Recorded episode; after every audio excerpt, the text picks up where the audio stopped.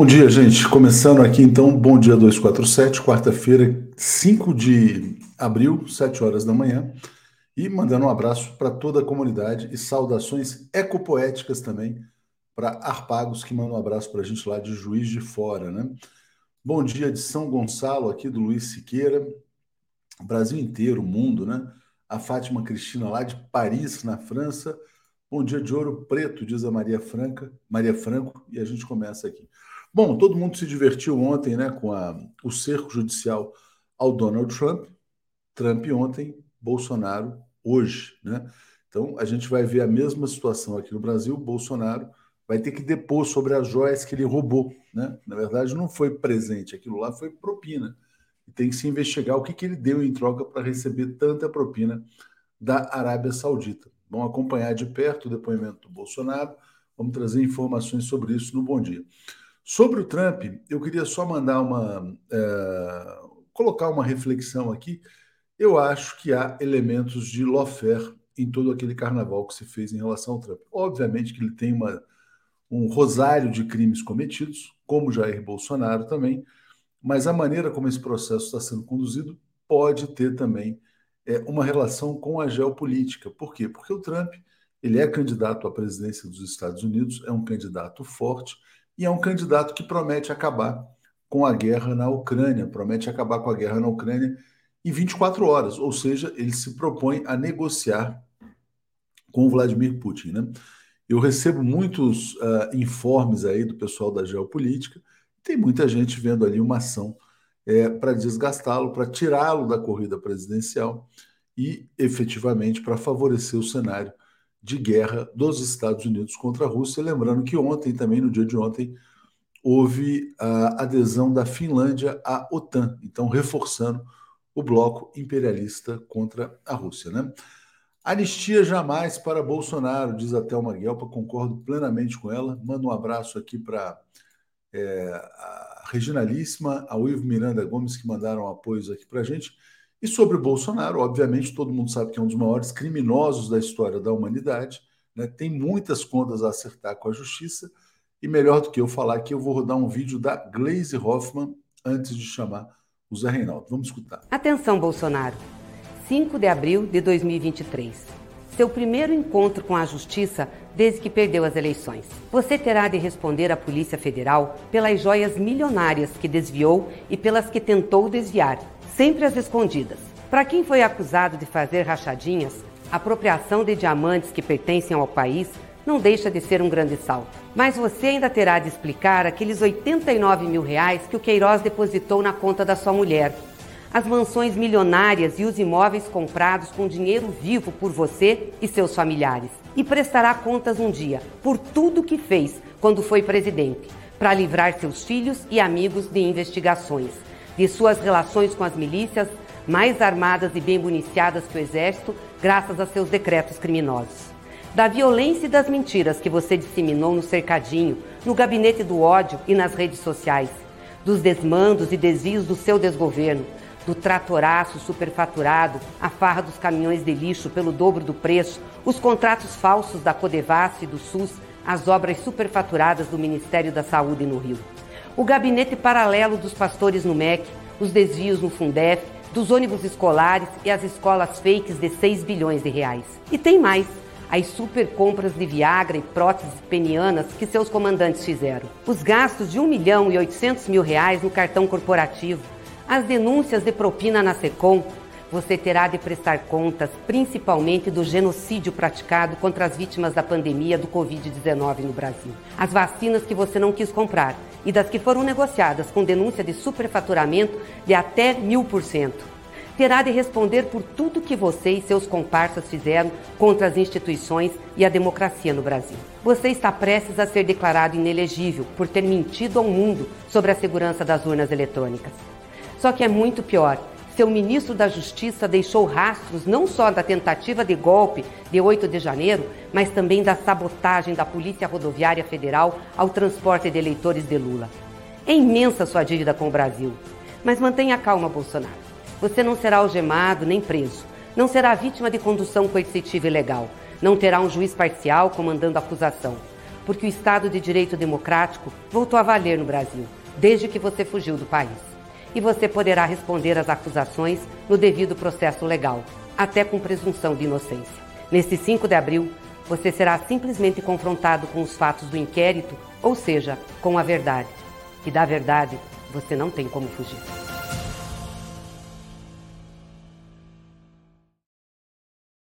Bom dia, Zé, tudo bem? Bom dia, Léo. Bom dia, comunidade da TV 247. Tudo bem? A Glaze pulou no pescoço do Bolsonaro.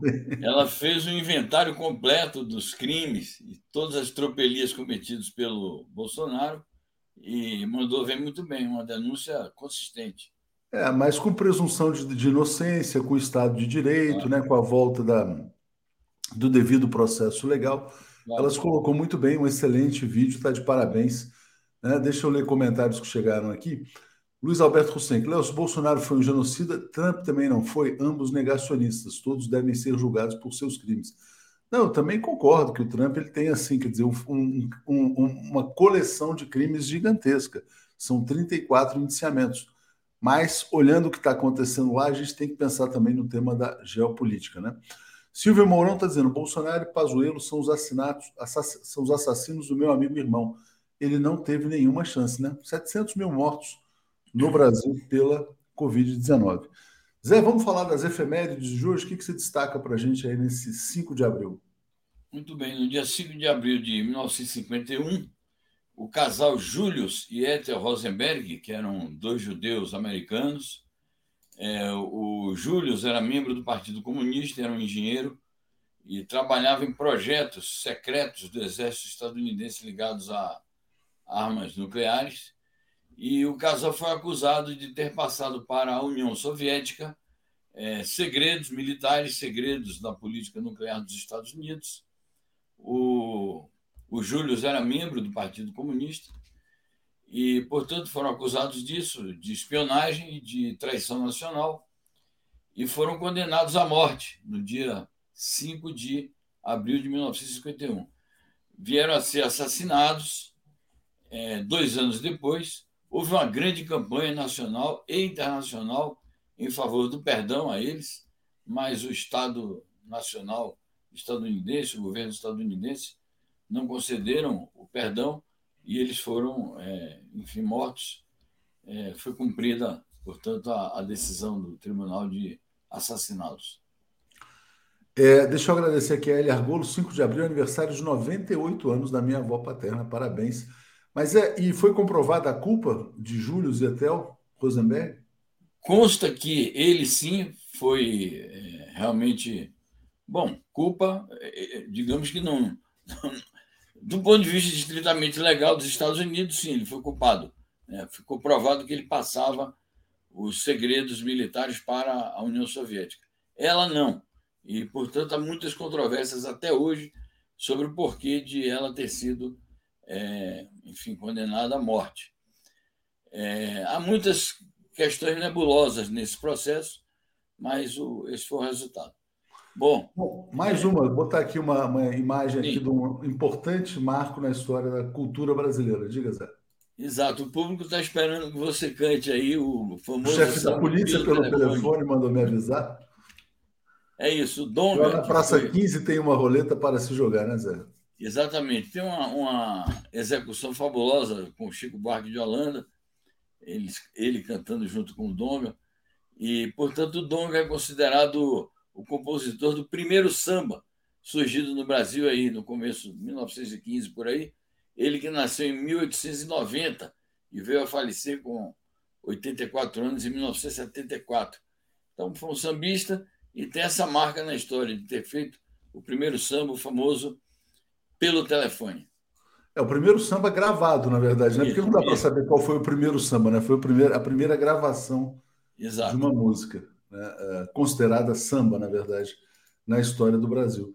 Muito bom, Zé. Vamos passar para as notícias, então. Eu quero começar aqui trazendo uma notícia do México, né? O presidente mexicano fazendo algo que se cobra bastante do governo brasileiro, uma nacionalização no setor elétrico. Explica para a gente. É isso. Essa nacionalização, na verdade, é uma compra de uma empresa estrangeira que, é, pelo Estado Nacional Mexicano, é, Naturalmente que essa empresa estava na mão de, de estrangeiros por conta de anteriores medidas entreguistas de governos é, precedentes. Então, a medida é, patriótica, nacionalista, a nacionalização do setor elétrico, ele é, fez um pronunciamento destacando que mais de 50%, 55% da energia é, do país volta a ser produzida nacionalmente por esta nova empresa que a Comissão Federal de Energia é, vai gerenciar, e, portanto, é uma conquista econômica importante do, do nosso país irmão aí, o México, que vive lá duras penas é, na sua vizinhança com os Estados Unidos, ele que tem que comprar muitas brigas e, ao mesmo tempo, tem que gerenciar com uma certa habilidade política para que o país não seja vítima de bloqueios e sanções, etc. É uma conquista importante da nação mexicana a nacionalização dessa parte do setor elétrico. Mas talvez o México seja o país mais espoliado do mundo, né, Zé? Isso aí. Né? Essa vizinhança aí custou caro ao longo, da, ao longo da história. Bom, trazendo aqui uma, uma, notícia sobre o Irã, né? o Khamenei falando numa mudança global, enfraquecimento dos adversários do Irã. Na verdade, ele está falando da ascensão do mundo multipolar, né, Zé? Vamos comentar a respeito disso.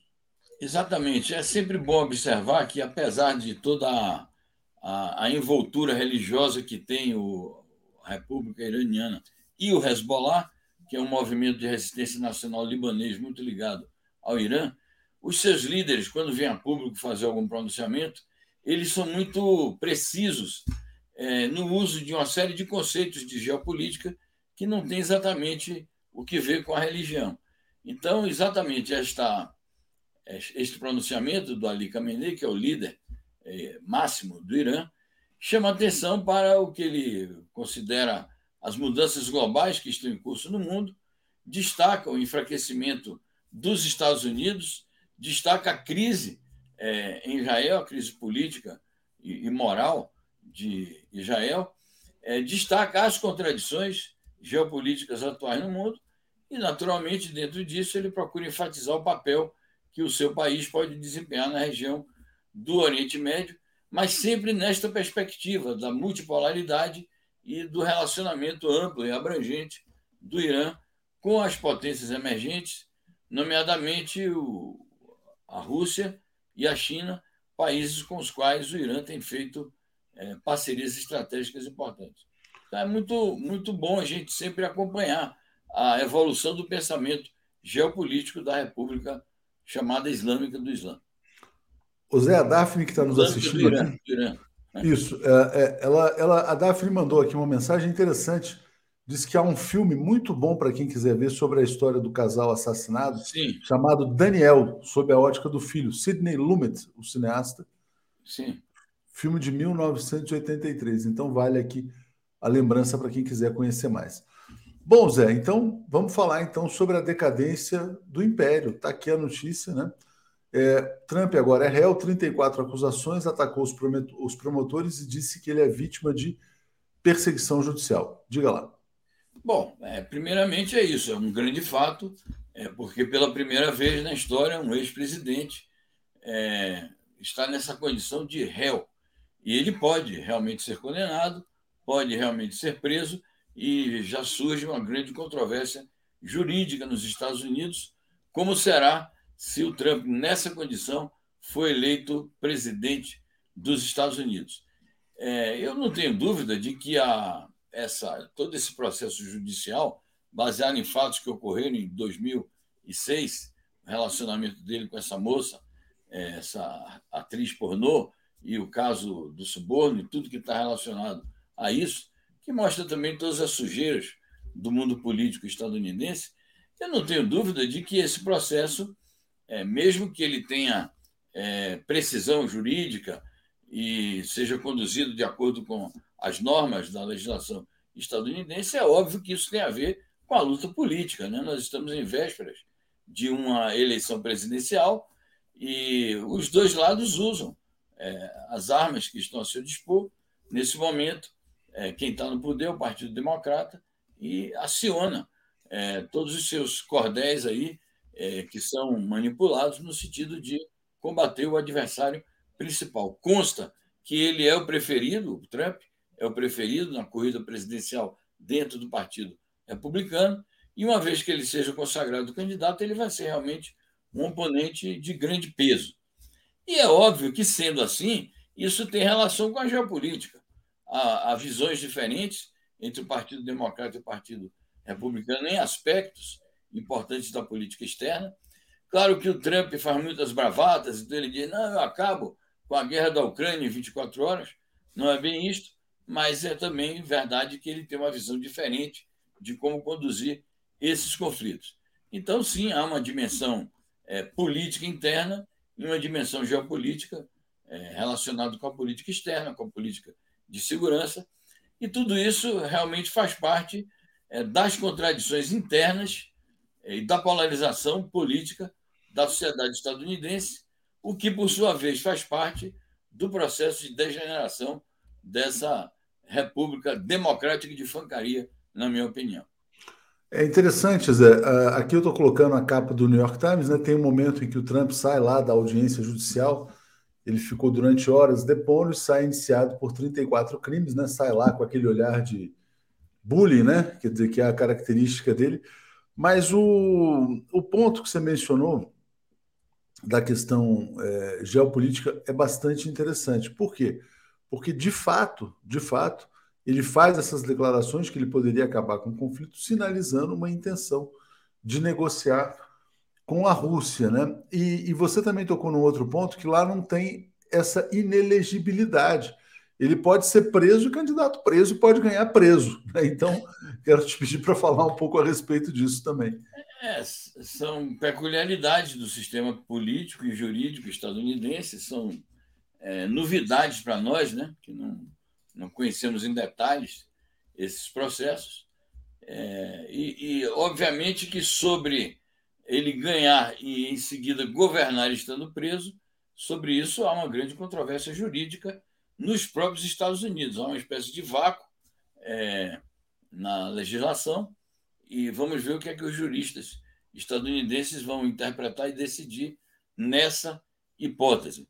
Então, é algo a ser observado ao longo do tempo. Há também um outro, um outro aspecto a ser observado, que é a decrepitude também pessoal do atual é, ocupante da Casa Branca, que é algo também que entra nas discussões e nos cálculos políticos dos Estados Unidos. Eu acho que a questão do Trump, é, essa, digamos assim, é, capacidade que ele tem de mobilização é, de um setor importante da sociedade estadunidense, continua ligado, na minha opinião, ao, àquela palavra de ordem dele de fazer a América é, grande de novo. É, todo presidente dos Estados Unidos, ou todo candidato a presidente, vem com essa história de que sou eu que vou restaurar a liderança americana, sou eu que vou assegurar a liderança americana, vou consolidar a liderança americana, mas o Trump veio com essa novidade. Ele, ele bota o dedo na ferida no sentido de admitir que os Estados Unidos se enfraqueceram e que é ele, o super-homem, que vai fazer a América é, feliz e grandiosa de novo. O que não é uma tarefa fácil, mas isso mobiliza o sentimento nacionalista de uma parcela ponderável da sociedade. É, ele saiu de novo falando Make America Great Again, né? Que é o slogan, o bordão dele é MAGA, né? Bom, é. o Birajara dizendo que a direita de laica usa a prisão como cabo eleitoral. Mandar aqui um abraço para o Marcelo Shoa, da Comissão de Anistia, grande jurista, está dizendo: Bom dia, Léo Zé. O dia do sol quadrado chegará aqui. Hoje tem depoimento do Jair Bolsonaro. Zé, enquanto o Trump também passava por essa situação, o Biden telefonava para o Macron para discutir a guerra na Ucrânia. Diga lá. É interessante que eles discutiram sobre a guerra na Ucrânia e sobre a visita que o Macron iniciou hoje, ele já chegou na China. Então, na véspera da, da, visita do Macron à China, o Biden resolveu trocar ideias com o presidente da França sobre o que é que ele vai dizer ao Xi Jinping, que propostas ele vai levar. Então, é algo realmente bastante curioso. O Macron, que está vivendo palpos de aranha com a França incendiada, uma grande convulsão social. Então, é isso. É, há uma tentativa aí nessas conversações nem tudo transparece com clareza, mas há uma tentativa de dizer que, ao lado da intensificação dos combates, ao lado do fornecimento de armas e da oferta de condições de adestramento da tropa e dos oficiais ucranianos, os países ocidentais deveriam também fazer alguns acenos no sentido é, de apontar alguma solução diplomática. Então, é, é algo a verificar. Então, a, a conversa do Macron com o Xi Jinping hoje é importante para a gente ver se daí vai surgir alguma iniciativa é, em que, o, digamos, a União Europeia e a China se associassem. Não é à toa que a Ursula von der Leyen, que é a comissária política principal da União Europeia, também está chegando à China hoje. Ela vai fazer uma, uma agenda paralela, não é a mesma agenda do Macron, mas os temas são convergentes porque os temas da conversação do Macron com Xi Jinping são dois, principalmente. Um, como reforçar as relações de cooperação econômica e comercial entre a França e a China e entre a União Europeia e a China. Esse é um tópico também da Ursula von der Leyen, que tem interesse em que, apesar das divergências com a China, manter a cooperação econômica é, do país socialista asiático com a União Europeia. E o outro tópico é a tentativa de é, conjugar algum tipo de esforço com a China, visando a apresentar alguma saída, pelo menos para reabrir as negociações. Acho que o cessar-fogo ainda está distante, muito mais distante ainda do acordo de paz, mas pode ser que a abertura de algum canal de conversação possa ser aberto a partir dessas tratativas. Ainda é Já... algo a conferir. O Celso Amorim falou sobre isso. Ele diz que está distante, mas ao mesmo tempo uma porta, nem todas as portas estão fechadas. Zé, antes da gente falar dessa pergunta aqui do Caê Cavalcante, o Império está ruindo, e a Finlândia, para a gente falar sobre isso, recebi aqui num grupo de WhatsApp uma outra efeméride. Hoje é aniversário do Fausto Nilo, grande compositor brasileiro, parceiro do Fagner, do Belchior, do pessoal lá do Ceará. Então fica aqui o registro. Fausto Nilo nasceu em 5 de abril de 1944. Zé, e a Finlândia? É, é um, um, fato novo na conjuntura, embora já estivesse previsto, porque a candidatura da Finlândia foi apresentada já desde o ano passado e as tratativas se intensificaram. E, finalmente, a Finlândia é, hoje se tornou um membro oficial da OTAN.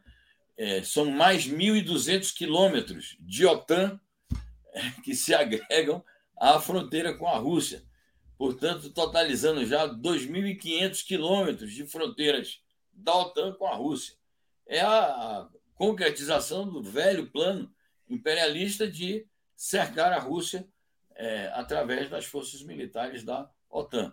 Na minha opinião, isso agrava todos os perigos é, de uma confrontação, e é por isso que a Rússia acaba de anunciar também uma, uma nova versão de sua política externa, em que ela enfatiza é, que o país está sob uma ameaça existencial. Aliás, foi a constatação de que o país está sob ameaça existencial que levou a Rússia a desencadear a operação militar especial no ano passado. Sobre a reação do a declaração do Ryabkov, que é o vice-chanceler russo, a propósito do ingresso da Finlândia. Ele, ele dá uma, uma opinião de que a, o caso da Finlândia não é igual ao caso da Ucrânia.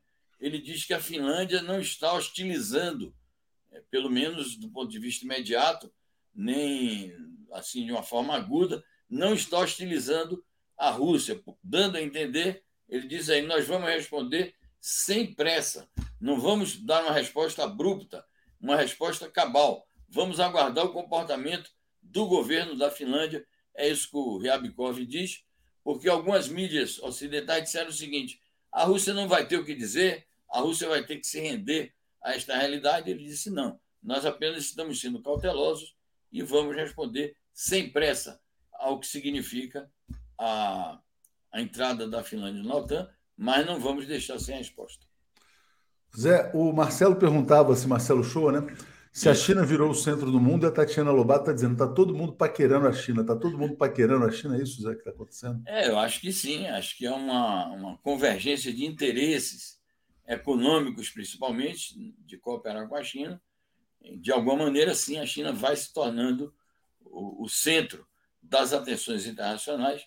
Não significa que a China já seja um, uma superpotência mundial, nem seja um país hegemônico. Aliás, a China diz que não tem a ambição de se transformar em uma potência hegemônica. Tudo isso são é, fenômenos que estão em andamento e que não dá ainda para se tirar é, conclusões definitivas sobre é, o que vai passar com essa ascensão da China. É, vou passar para essa questão, porque de fato existe uma crise profunda nos Estados Unidos mas antes quero só ler um comentário anterior que chegou assim, ó, do Luiz Henrique Gomes. Daqui a pouco o miliciano virá com essa, ser eleito de dentro da cadeia, que não abraços de Porto Alegre. Sociedade estadunidense é extremamente polarizada, uh, existe uma adesão grande ao trumpismo, né? E o Eduardo fala assim: os movimentos separatistas do Texas que estão crescendo. tem muita gente que prevê guerra civil nos Estados Unidos. Diga, Zé. É algo a ser observado.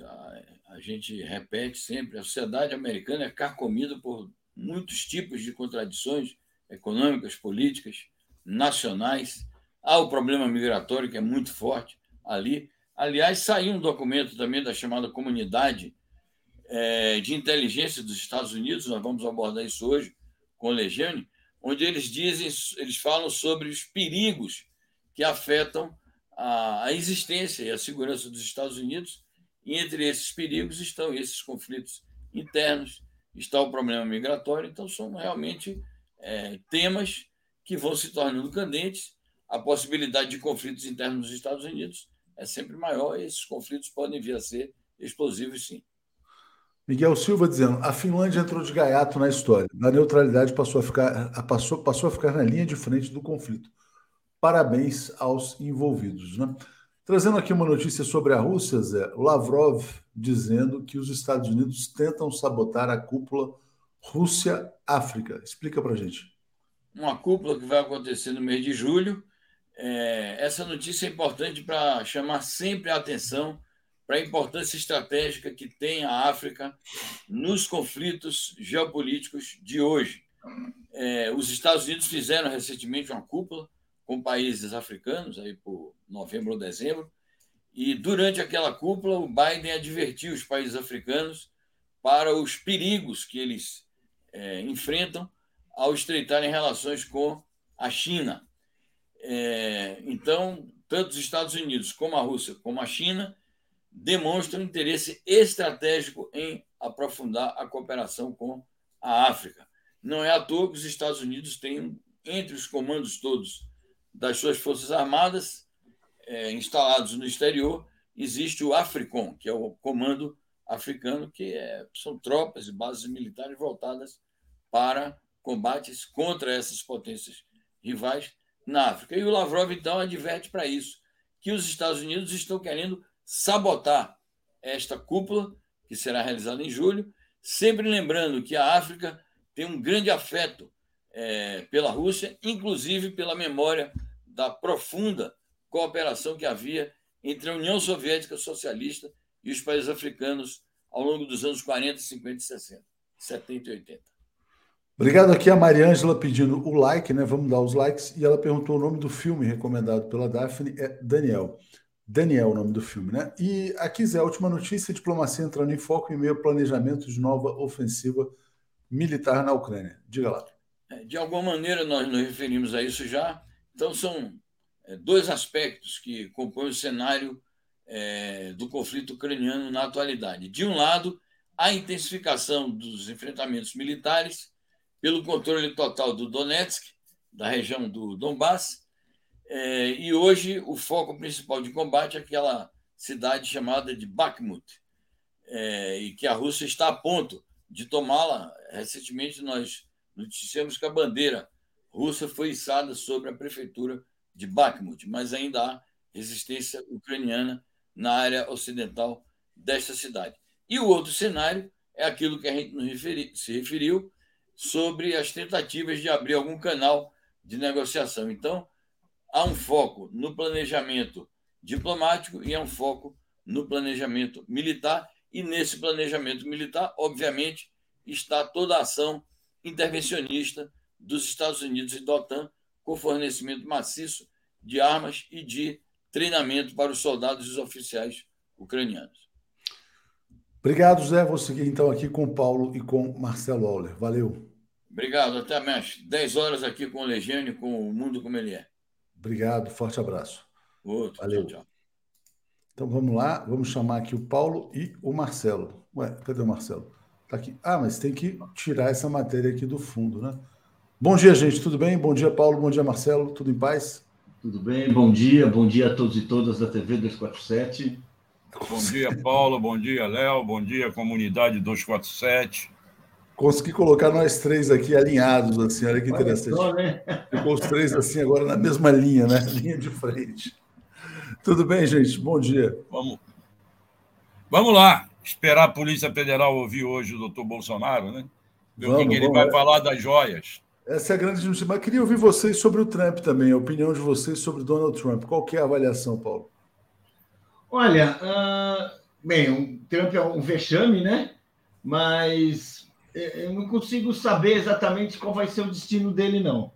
Eu não consigo acreditar que ele vai ficar preso.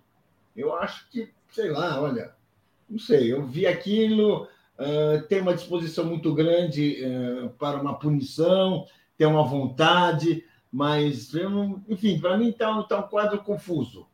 Uh, eu não sei, não sei. Não. Deixa eu agradecer aqui a Raquel Casaroto, assinante, obrigado, Raquel. É, bom, o Trump, na verdade, é o seguinte: quer dizer, ele está ali indiciado em 34 crimes, mas, diferentemente do Brasil, lá não existe a inelegibilidade. Ele está se colocando como vítima, como perseguido, vai disputar as eleições presidenciais, está liderando as primárias é. republicanas, e há quem diga que essa vitimização pode ajudá-lo. Marcelo, você, como é que você acompanhou o caso Trump antes da gente falar do Bolsonaro aqui no Brasil? Eu acompanhei superficialmente, vi algumas cenas na televisão. Acho, como Paulo, que é imprevisível o que, que vai acontecer. Não acredito que ele vai ser condenado, até porque, pelo que estavam explicando, o promotor está dando, fazendo ali das tripas coração para apontar um crime ali. E eu estou achando que isso não vai muito longe. Agora, o absurdo é esse cara poder voltar ao poder, né? Isso é que é o absurdo total lá nos Estados Unidos. Espero que não aconteça, mas não tenho bola de cristal para prever. Acho que é pode acontecer naquela sociedade americana como eles são. Né? Obrigado, então, a Raquel Casaroto, né, nossa nova assinante. Né? É... o Birajara está dizendo, ó, vai, vai virar filme concorrer ao Oscar, bem norte-americano a situação. É, Paulo, então vamos falar sobre o depoimento do Bolsonaro. Eu rodei mais cedo aqui um vídeo da Glaze Hoffman, né? Ela apontando todos os crimes do Bolsonaro, que tinha mais de uma dezena de crimes, e a Polícia Federal está reforçando a segurança é, em Brasília, né? Então quero te ouvir a respeito disso. Bem, hoje, hoje uh, uh, a questão são os diamantes. É, os diamantes eles são aquele episódio exatamente é, chamativo porque o Bolsonaro ele recebeu presentes, escondeu, tentou uh, simular que não tinha recebido, tentou depois transferir responsabilidades. A Michelle, para quem uh, uh, que uma hora foi foi foi, de, foi denunciada pelo Costa foi colocada na roda, já saiu dizendo, mas que é isso? Então quer dizer que eu tenho coisas que eu nem sabia. Enfim, é, é, é um grande é um grande é, uma, é um grande vexame, porque estamos falando de uma fortuna eh, que avaliada no total em 16 milhões de dólares, não é pouca coisa, e que ficaram, que foram ficar, ficaram escondidas na casa do amigo Nelson Piquet, na, com, uh, na, na, própria Receita, ou seja, uh, agora, por algum motivo, a expectativa é que os diamantes, que são um fato escandaloso, é claramente alguém tá se, tentou se apropriar de um bem que não lhe pertencia, porque presentes diz a Constituição e dizem todas as regras da República, a partir de um valor bastante modesto. Eles pertencem ao Estado, eles pertencem, não pertencem ao governante, pertencem ao, ao povo brasileiro, ao Estado, foram escondidos. Estavam assim, e, e, no entanto, as possibilidades de nada acontecer com o Bolsonaro nesse, nesse episódio dos, uh, uh, uh, dos diamantes é grande. O que se prevê como grande chance dele ser, de fato, punido envolve uh, uh, uh, o, o, discurso dele aos embaixadores. Os, os diamantes, embora escandalosos, embora claramente uma tentativa de enriquecer por meios ilícitos, pelo que nós estamos vendo, nada vai acontecer. Marcelo, sua expectativa para o depoimento de hoje? Eu acho que é apenas um de vários que ele terá que dar. Ele vai ter que ele vai ter que dar vários depoimentos, porque ele está envolvido em muita coisa. É, ao contrário do Paulo, eu acho que essa coisa do diamante pode render alguma coisa, sim, porque ele ia cometendo o, o, crime, o crime de peculato, ficando com algo que deveria ser é, entregue a, ao arquivo, a, algo que pertencia à presidência da República e não ao presidente da República. Por isso, eu tenho a impressão que ele pode se enrolar muito nisso. Agora, vai ter que prestar depoimento sobre outros casos. O dia 8 de janeiro, eu acho que vai chegar nele. Vai chegar nele também. Nós estamos vendo a, a CPI da Câmara Legislativa e avançando. Ontem eles decidiram administrativamente convocar militares do Exército, não apenas os da reserva que estavam no Planalto, mas os da ativa que estavam ocupando cargos de comando. Esses militares irão atender ao chamado da CPI da Câmara Legislativa ou vão alegar que a Câmara do, de Brasília não tem poderes para convocá-los? Eu acho que tem. Não sei juridicamente. É... Por isso, acho que esse caminhar da investigação da CPI da Câmara Legislativa vai ajudar a chegar nos cabeças. E eu não tenho dúvida que quem planejou dia 8 está ligado a Bolsonaro. Bolsonaro ainda depende também do Anderson Torres, que é cada vez maior os rumores, são cada vez maiores os rumores de que ele poderá tornar-se um delator. E isso vai complicar a vida do Bolsonaro. É, é importante essa CPI que está acontecendo em Brasília, e a notícia de ontem também é de que o Anderson Torres, que está mais de 30 dias preso, vai se tornar delator. Né? É, inclusive, ontem o Reinaldo Azevedo chegou a escrever um artigo dizendo: ó, são duas opções, ou 30 anos de cadeia ou delação. Você acha que vamos ver essa delação do Anderson Torres, ex-ministro da Justiça, Paulo? Olha, a história nos demonstra que quando um personagem, qualquer que seja, ele tem a possibilidade de delatar, e quando ele delata um crime que um, uma, uma crime, uma denúncia que não tem nada a ver com a honra, mas tem a ver um, que não, que não é uma é uma coisa desonrosa, na qual o seu papel claramente é passivo de quem cumpriu ordem, a chance de você delatar é grande. É grande. Não é inevitável, mas é grande. O que hoje se imagina que se pode ter é, é, é, é Anderson Torres, Torres delatando. Enfim, vamos ver. É uma, vamos dizer assim, eu estou menos otimista, eu estou me, estou me baseando não assim na, naquilo que eu estou vendo, que eu estou conversando, aquilo, enfim, as pessoas acham acham que aonde o Bolsonaro será pode ser apanhado, aonde há realmente um crime demonstrado, é no comício que ele fez para os embaixadores. O papel dele, pessoal dele. Ver. Não estou não, não tô, não tô me colocando assim na, na posição de quem é, sabe muito, mas estou trabalhando com aquilo, a informação corrente aí. É só para relembrar, né, nessa, nesse encontro com os embaixadores, ele atacou as urnas eletrônicas né, e disse que o sistema brasileiro poderia ser fraudado. A Gleisi falou sobre isso no vídeo que a gente rodou. Marcelo, quero rodar aqui uma, uma matéria para a gente, vou compartilhar aqui. Olha aqui que interessante isso aqui. Essa pesquisa Datafolha de hoje, né? É, olha só, a gente tem aqui, aquele compartilha errado, deixa eu só botar aqui no compartilhamento certo.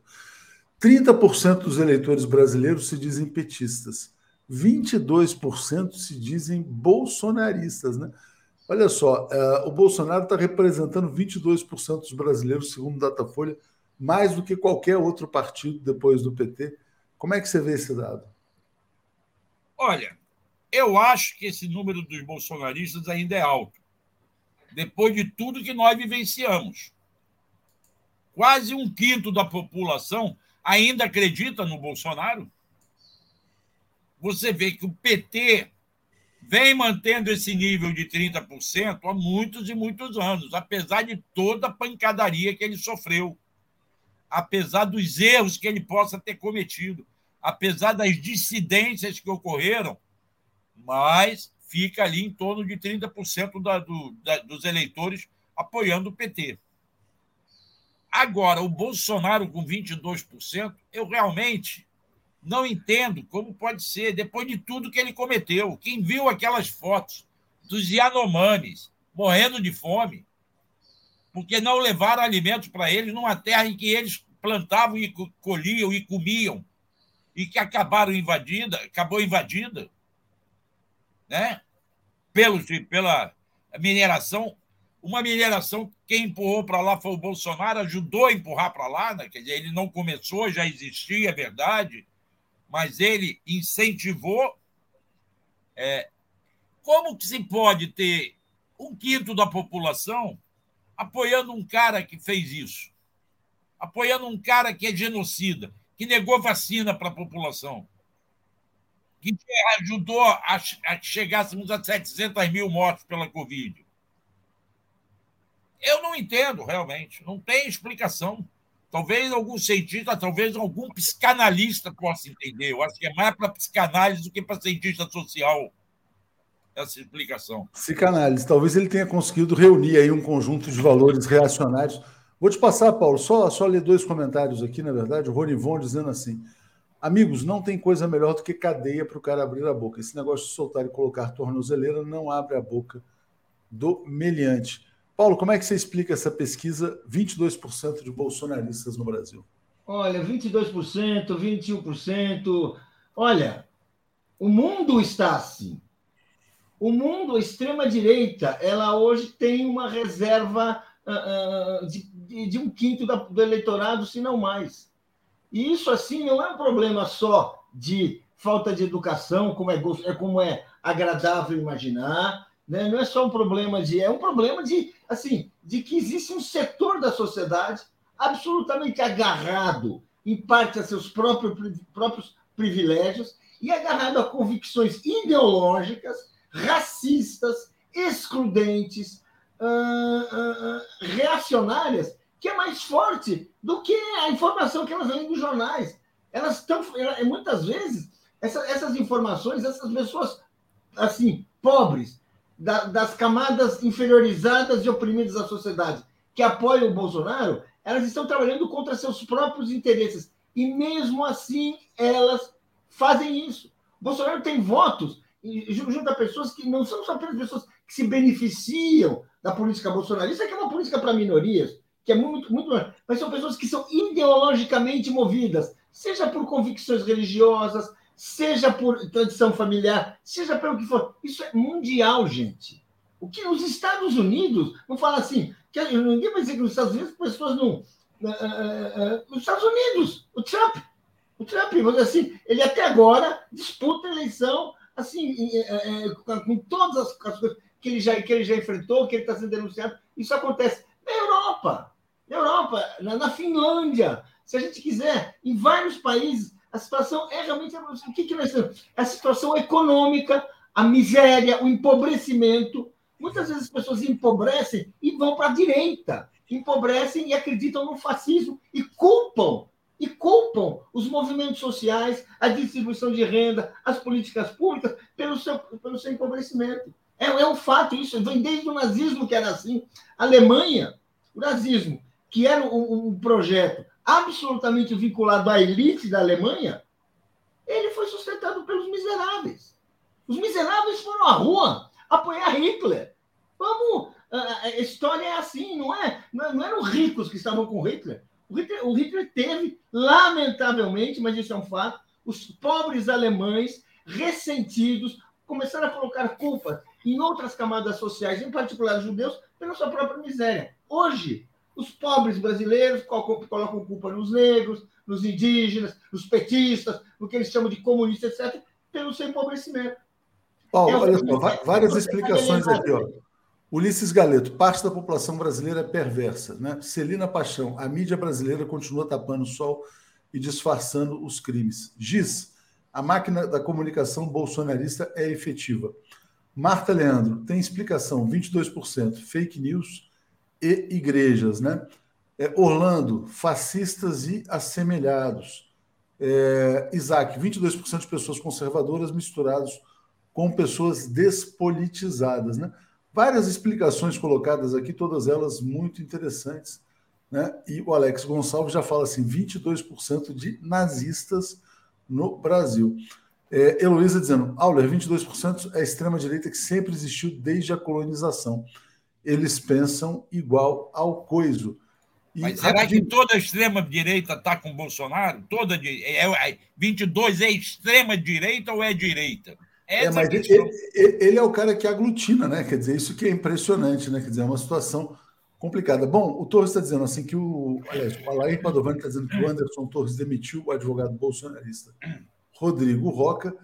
E, Auler, você que falou. Opa, peraí, que agora. Ah, deixa eu ver se eu. Ah, consegui.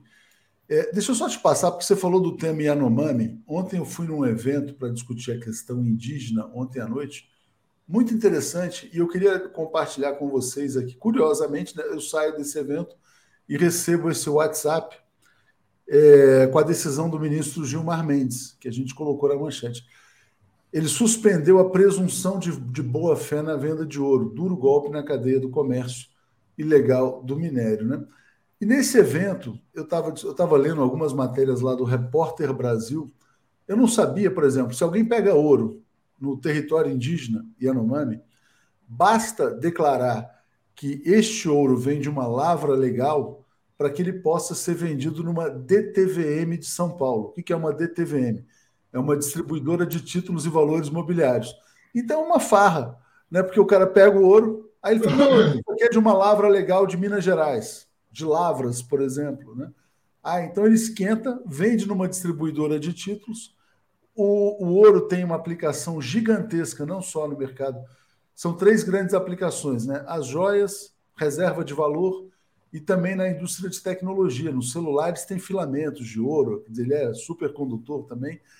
É, e aí o Gilmar tomou essa decisão ontem e o governo está discutindo exatamente a criação de mecanismos de certificação, de rastreamento do ouro para tentar acabar com essa farra. É, passo para você, Marcelo, na sequência, o Paulo para falar sobre isso também. Curioso, Léo. Eu não li a decisão do, do ministro Gilmar, que tem 24 páginas, mas quando você abre ela e o 247 está lá na matéria, é que essa lei que ele declarou isso é de 2013, ou seja, ainda da gestão petista.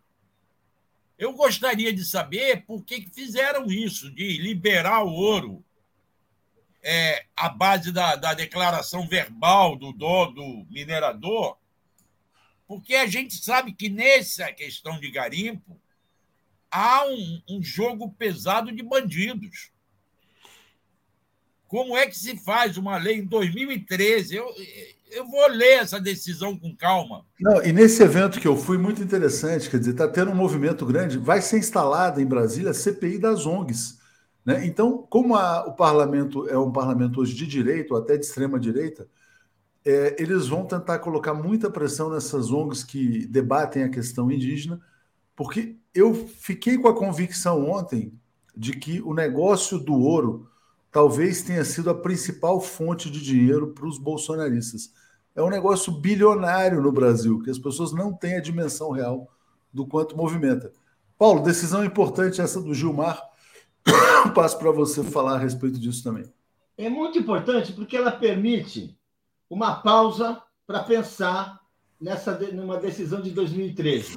Eu não sabia que essa decisão era de 2013, mas certamente em 2013 o ouro não era isso que se tornou hoje, porque o ouro se tornou hoje, gente, é uma moeda clandestina que é, é explorada em quantidade imensa, sem controle algum e que aceita como se dinheiro fosse.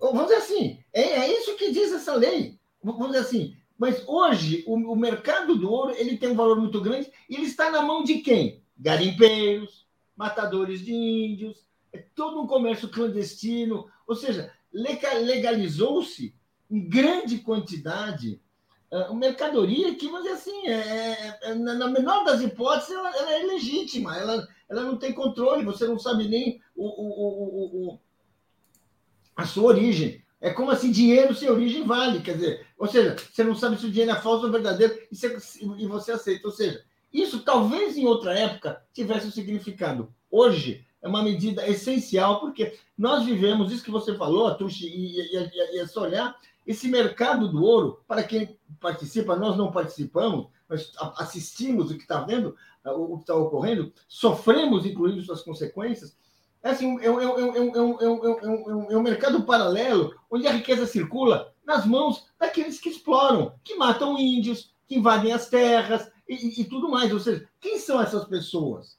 Quem, quem está na origem de, desse pessoal? Quem, quem se alimenta desse pessoal? Nós sabemos quem é. Bom, Edna Silva está dizendo, e o Banco Central do Brasil que tentou esconder a compra de toneladas de ouro, né? É, mercado gigantesco, o Brasil exporta muito ouro para Canadá, é, também para a Suíça, para os Estados Unidos, para vários países, né? É, Janete Hurtasson dizendo, e o Datafolha não perguntou quem é o lista, né? Acho que não, né? Acho que não. É, Marcelo, uh, vou te passar para entrar num tema livre aqui, porque depois eu vou trazer o artigo do Paulo, né? Então passo para você. Não, eu só queria pedir desculpas aos telenautas. Eu ontem dei uma informação, ontem e anteontem, eu acho que falei nisso, sobre o tal general que fez discurso pró-golpe de 64, Carlos César Araújo Lima, que eu dei que ele continuava na superintendência da Sudene. Eu recebi informações do Ministério do Desenvolvimento Regional que ele foi afastado da superintendência da Sudene já em 1 de janeiro. Então, a minha fonte lá do Nordeste errou e eu errei. Peço desculpas aqui. Ele já não estava. Mas a Sudene continua com um superintendente substituto, também general, tá? É o general é, Marcos César de Moraes. Até quando eu não sei.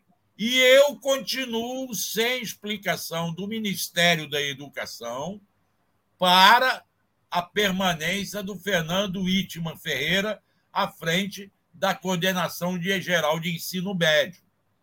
Por que, que esse cara. Marcelo, com, com, todo respeito ao ministro da Educação, Camilo Santana, é. né, ele tem que dar uma dura na assessoria de imprensa, né? Porque é inaceitável assessoria de imprensa hoje, do Ministério da, da, Educação não te responder, né? Eu vou ligar hoje lá novamente. Tá? É. Mas fica meu pedido de desculpa pelo erro. É, não, tranquilo. Deixa eu ler aqui, ó.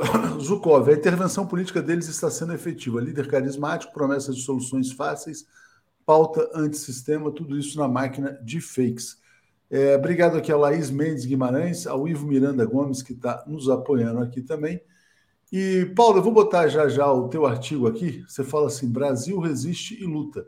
Terceiro governo Lula se inicia acompanhado pela confiança de grande parte da população o que você está dizendo na prática é que a pesquisa Datafolha não é tão ruim quanto algumas pessoas interpretaram. Diga lá, Paulo. Exatamente. Uh, o, que a gente, o que a gente vê por esses números uh, é que, vamos dizer assim, entre a, a, vitória, os números da vitória e os números de hoje, uh, ocorreu sim né, uma queda na aprovação do governo Lula, mas não há nenhuma queda assustadora e, na verdade, o que, o que essa queda reflete, o que esse movimento reflete, não vamos nem chamar de queda, porque daí começa a ficar uma coisa mais. tem uma outra conotação. O que ele, o, o, o, o que ele reflete, assim, é uma população que, uh, diante de, de, de, decisões, de medidas assim uh, confusas uh, por parte do, do governo, ausência de respostas, um silêncio enquanto a situação toda se mantinha, ausência de ah, ah, de medidas assim, de iniciativas muito claras nesses primeiros três meses, houve assim um arrefecimento. Mas o que mostra é o seguinte: não é que a, a população continua, a Lula continua tendo uma maioria importante, os números mostram que a maioria que o Lula possui é importante, e fica muito claro que a população mantém-se naquele mantém-se nas suas opções do final do ano passado mantém-se nas opções, nas opções que trouxe o Lula de volta. O que é preciso é perseverar nesse caminho. A população hoje, ela enfrenta pressões, ela enfrenta ataques do bolsonarismo, ela enfrenta ameaças, mas ela segue na luta. Essa eu acho importante, ou seja, ela, por isso que eu botei esse título. Ela, ela, ela, ela, ela mantém essa opção uh, de resistência, resistência à tentativa de destruir suas conquistas, resistência de restaurar assim o regime selvagem, resistência à destruição da saúde pública, ela tem uma postura, e essa postura que ela, que ela mantém, e ela mantém essa luta. Ou seja, gente, é para seguir em frente, não é para achar que a situação mudou. A situação é a mesma. Agora, A população está dando sinal e ela precisa ser alimentada e respondida nessa direção. Gente, eu rodei no comecinho do programa, eu vou rodar novamente para vocês comentarem aqui. Tem dois minutos, nem todo mundo viu, agora tem muito mais gente assistindo o vídeo da Glaze Hoffman sobre a importância do depoimento do Jair Bolsonaro. Bora lá. Atenção, Bolsonaro. 5 de abril de 2023. Seu primeiro encontro com a Justiça desde que perdeu as eleições. Você terá de responder à Polícia Federal pelas joias milionárias que desviou e pelas que tentou desviar, sempre as escondidas. Para quem foi acusado de fazer rachadinhas, apropriação de diamantes que pertencem ao país não deixa de ser um grande salto. Mas você ainda terá de explicar aqueles 89 mil reais que o Queiroz depositou na conta da sua mulher.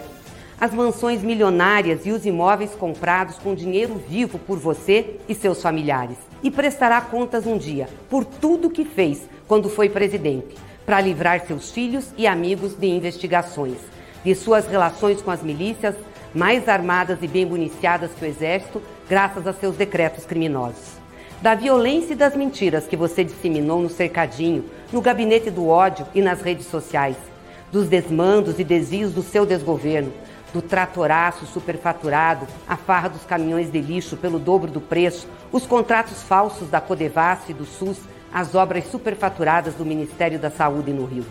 O gabinete paralelo dos pastores no MEC, os desvios no Fundef, dos ônibus escolares e as escolas fakes de 6 bilhões de reais. E tem mais as super compras de Viagra e próteses penianas que seus comandantes fizeram, os gastos de 1 milhão e 800 mil reais no cartão corporativo, as denúncias de propina na SECOM, você terá de prestar contas principalmente do genocídio praticado contra as vítimas da pandemia do Covid-19 no Brasil. As vacinas que você não quis comprar e das que foram negociadas com denúncia de superfaturamento de até mil por cento terá de responder por tudo que você e seus comparsas fizeram contra as instituições e a democracia no Brasil. Você está prestes a ser declarado inelegível por ter mentido ao mundo sobre a segurança das urnas eletrônicas.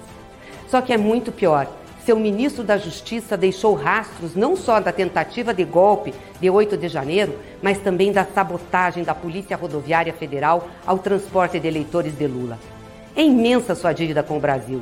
Mas mantenha calma, Bolsonaro. Você não será algemado nem preso. Não será vítima de condução coercitiva ilegal.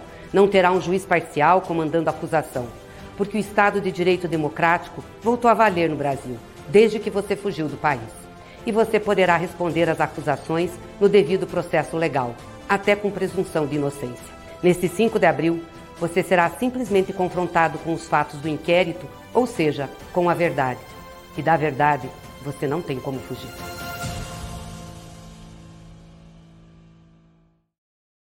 Marcelo, que tal esse vídeo da Glaze? Muito bom, muito forte, muito bom, muito pesado. É isso. É o início de uma caminhada do Bolsonaro tem que se explicar na justiça. Vamos ver se vai valer mesmo. Eu espero que valha. Né? Primeira vez na vida que ele é chamado à responsabilidade. Paulo, o que você achou do vídeo? Primeiro, nada a acrescentar. Um vídeo que vai no ponto, sem adjetivos, apenas com fatos apenas com, a, com, com o que diz a legislação, apenas com a descrição per, é, exata, pertinente de cada crime pelo qual o Bolsonaro é acusado. Muito bom. Em cada brasileiro, cada uh, telenauta deve divulgar isso para um amigo, para um parente, para alguém que esteja em dúvida, para entender a importância desse passo que nós estamos dando a partir de hoje. O país está, a partir de hoje, colocando, abrindo a possibilidade de julgar um presidente que tentou destruir o país e por pouco, por muito pouco, não foi impedido. Mas não se pode agora tergiversar, esconder, fazer, fazer o jogo do bonzinho. Não. É preciso rigorosamente condená-lo exclusivamente e apenas por aquilo que ele fez. E esse texto, essa declaração da Gleisi mostra que não é pouca coisa. Obrigado, Paulo. Obrigado, Marcelo, dando sequência aqui com Daphne e Mário Vitor. Bom Valeu, dia, gente. boa quarta-feira para todo mundo. Abraços. Apresentação de Daphne Ashton. Bom dia, gente. Bom dia, Daphne. Bom dia, Mário. Tudo bem? Bom dia, bom dia, Mário, bom dia, Léo, bom dia, comunidade. Eu gostei desse vídeo da Glaze, Léo, porque além de ela elencar todos os crimes do Bolsonaro, ela ainda conseguiu trazer também os crimes da Lava Jato. Né? Deu ali uma porradinha de leve no Moro é. e no Dallagnol. Achei Não. bem abrangente. Esse vídeo aqui é quase uma, é uma unanimidade aqui, né? E o Marcelo Quintão está dizendo, a verdade te prenderá para o Bolsonaro. O que você achou desse vídeo, Mário? Eu gostei muito, acho que é um, um, levantamento muito extenso e muito preciso da situação. Interessante dizer, Léo, Daphne, que a intenção é trazer o Bolsonaro para o foco, não é? É não deixar o Bolsonaro sair do foco e polarizar com ele o tempo todo, porque isso é relevante em si.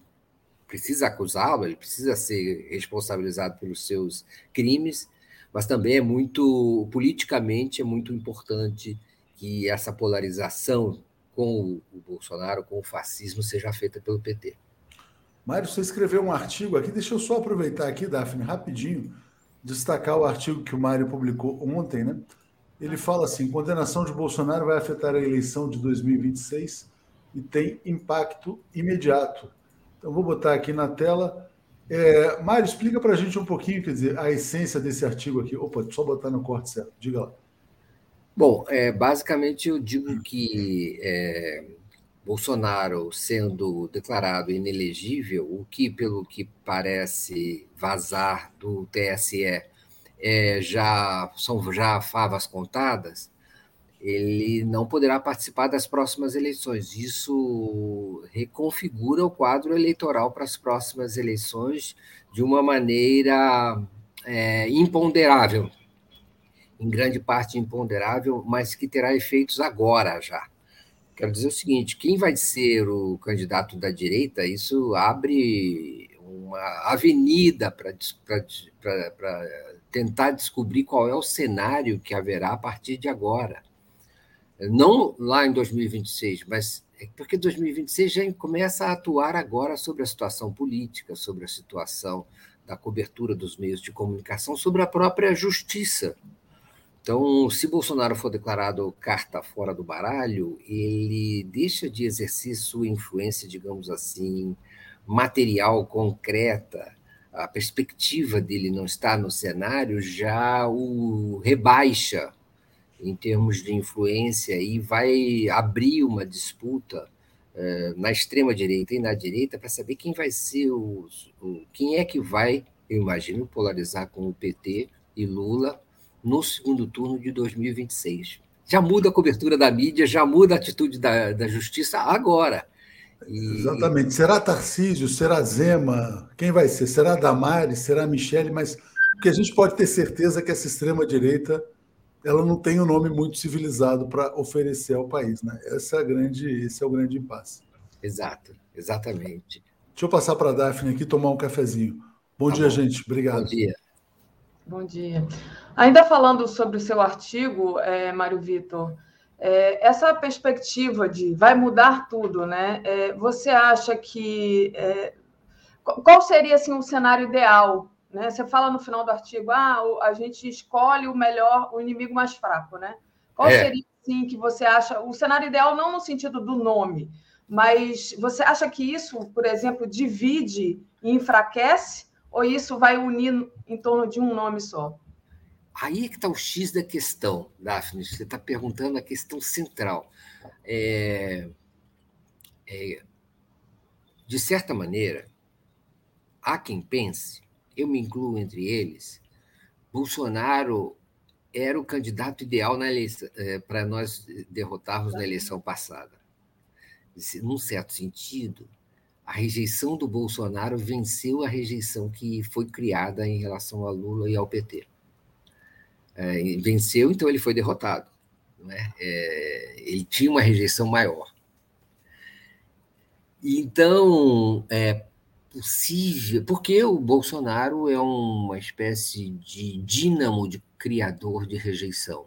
Ele estimula o tempo todo o ódio, a polarização, a, o preconceito, a violência.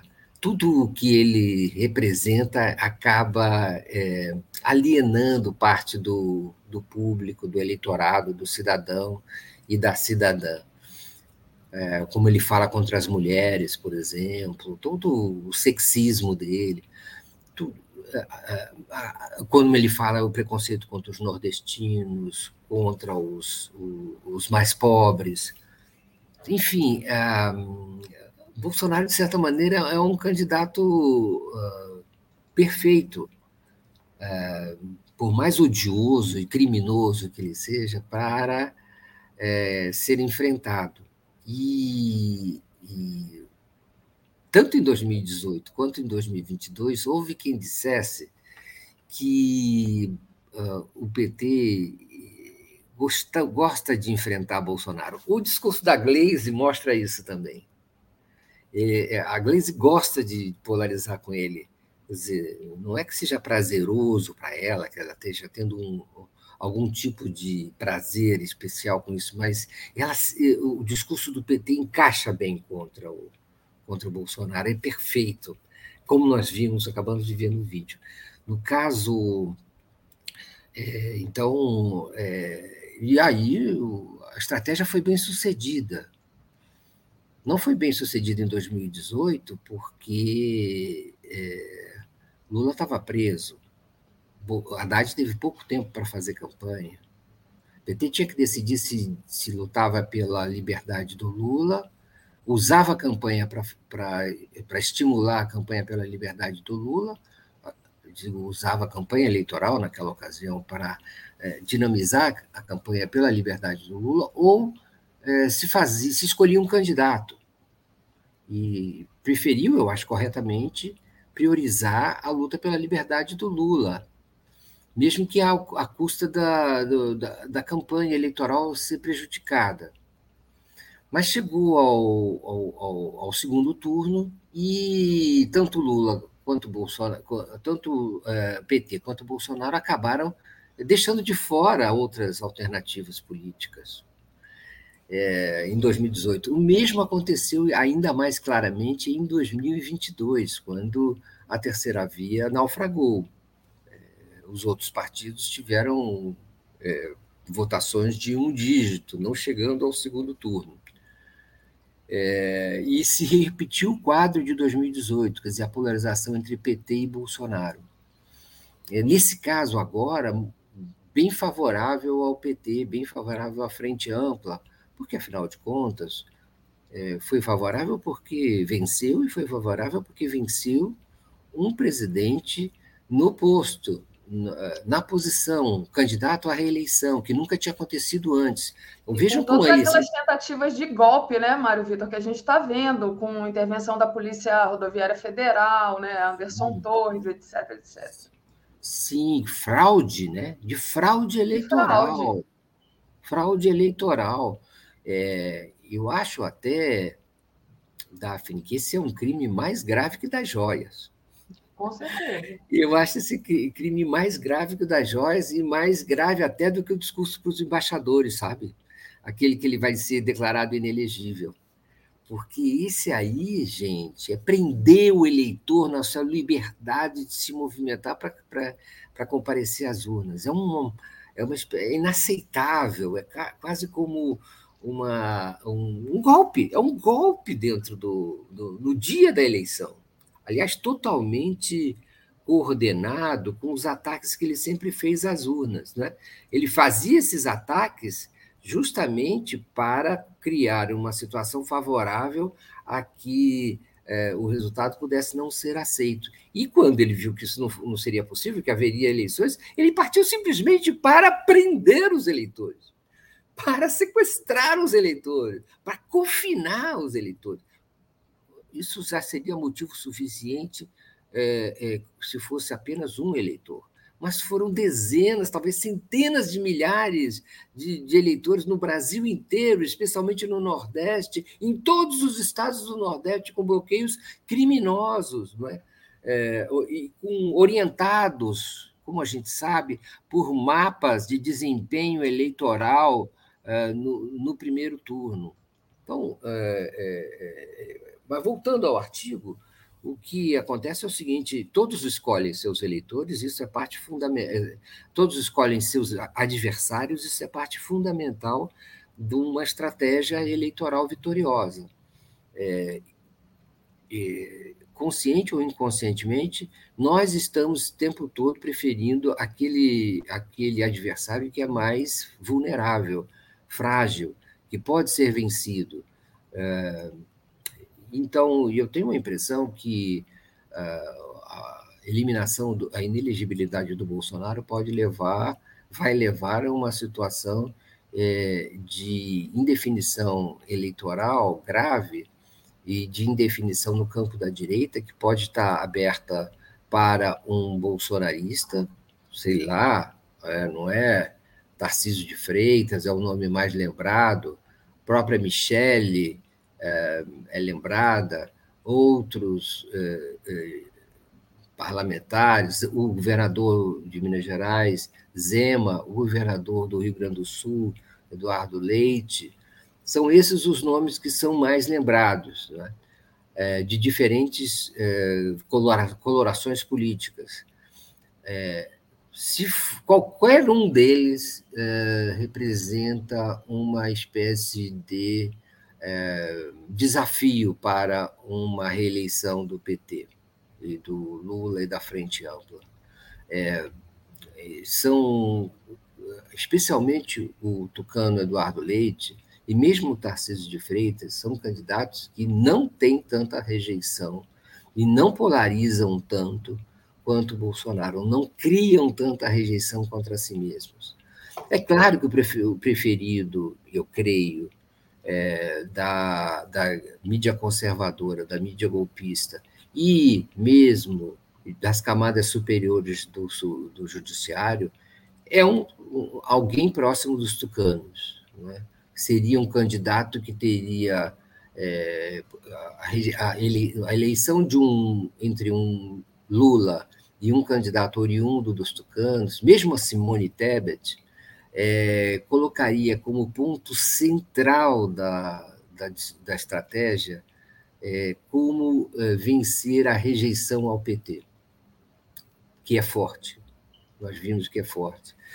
A eleição passada foi, foi, foi uma disputa de rejeições, mas a principal rejeição que estava em jogo era a rejeição e nunca foi vencido, e nunca foi capaz de ser superada foi a rejeição ao Bolsonaro. Nós vimos nas pesquisas o tempo todo a desaprovação, a rejeição a ele, constante, incapaz de ser vencida, é, nem mesmo com esses expedientes fraudadores no, na reta final da eleição.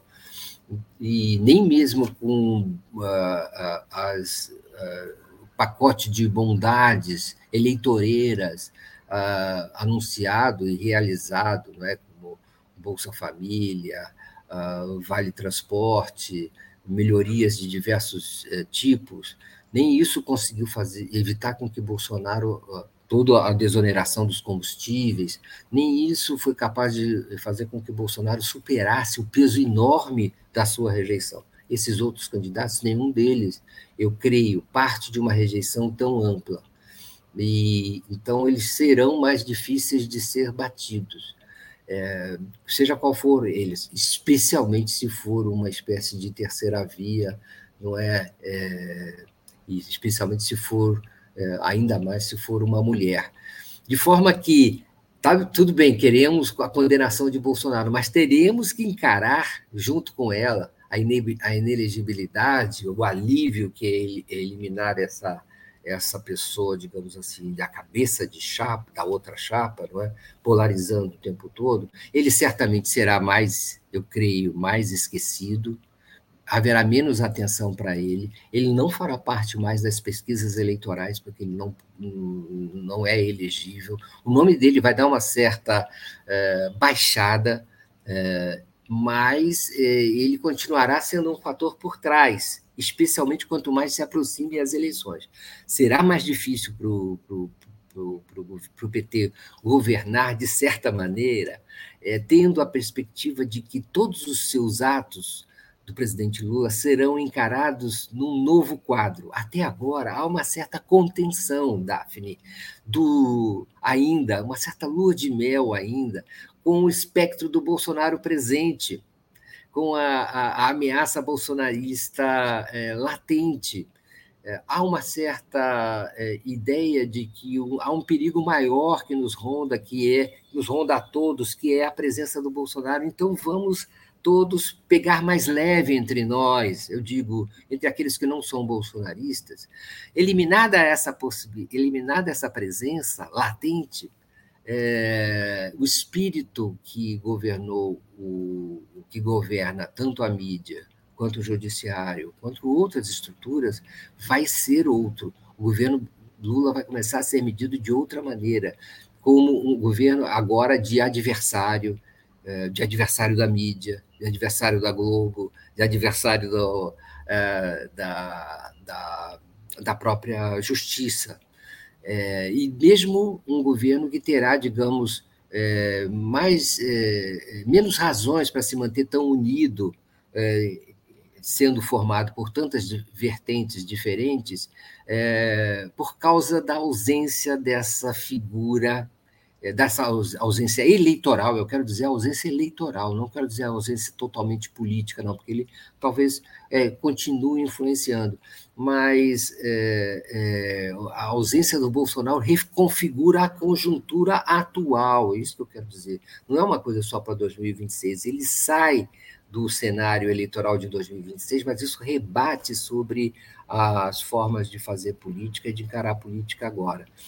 É, eu espero que a gente, e eu não creio que isso possa acontecer, mas eu espero que a gente não ah, é, sinta falta, de alguma maneira, de um fator unificador tão grande do país, como no sentido assim do restante do país civilizado, como existindo esse selvagem é, para nos é, chamar a atenção o tempo todo, que nós temos que passar por cima das nossas divergências em torno, por causa de um perigo, de um inimigo maior que nos ronda o tempo todo. É, é, é interessante, né? Porque apareceu aqui no chat um comentário que o próprio é, adversário do PT, né, digamos assim, o, o, próprio, a, próprio candidato da direita vai sair de dentro dessa frente ampla, né? Pode sair. Pode. É, e então tem que, tem que acompanhar o que, que vai o que, que vai acontecer aqui. E aí eu queria só fazer um intervalo. Jarbas Nunes é, entrou como membro. E outra coisa também que me passou na cabeça quando você falava, Mário Vitor, é, você falou ah, um candidato tucano, o Ciro Gomes, a, a, a ida do Ciro Gomes para o PSDB, né? E ele também é, trabalhando na Jovem Pan, né? meio que eu acho na tentativa de é, trazer esse eleitorado do Bolsonaro para perto dele. Né? Então, o Ciro Gomes ainda me parece, é, não sei o que, que você avalia, mas tentando aí ser esse candidato que vai concorrer nas próximas eleições. Sim, o sim, o Ciro Gomes vai perder as próximas eleições também. É, e, então, é, mais uma vez, né? Mais uma vez. E aí é uma associação de linguagens também, você não acha, Daphne? É uma espécie de casamento, né? uma espécie de alma gêmea, o Ciro Gomes, na, na Jovem Pan, de uma maneira muito profunda. Eu identifico uma identidade entre esses dois, essas duas atitudes, essas duas posturas diante do, do, da política nacional.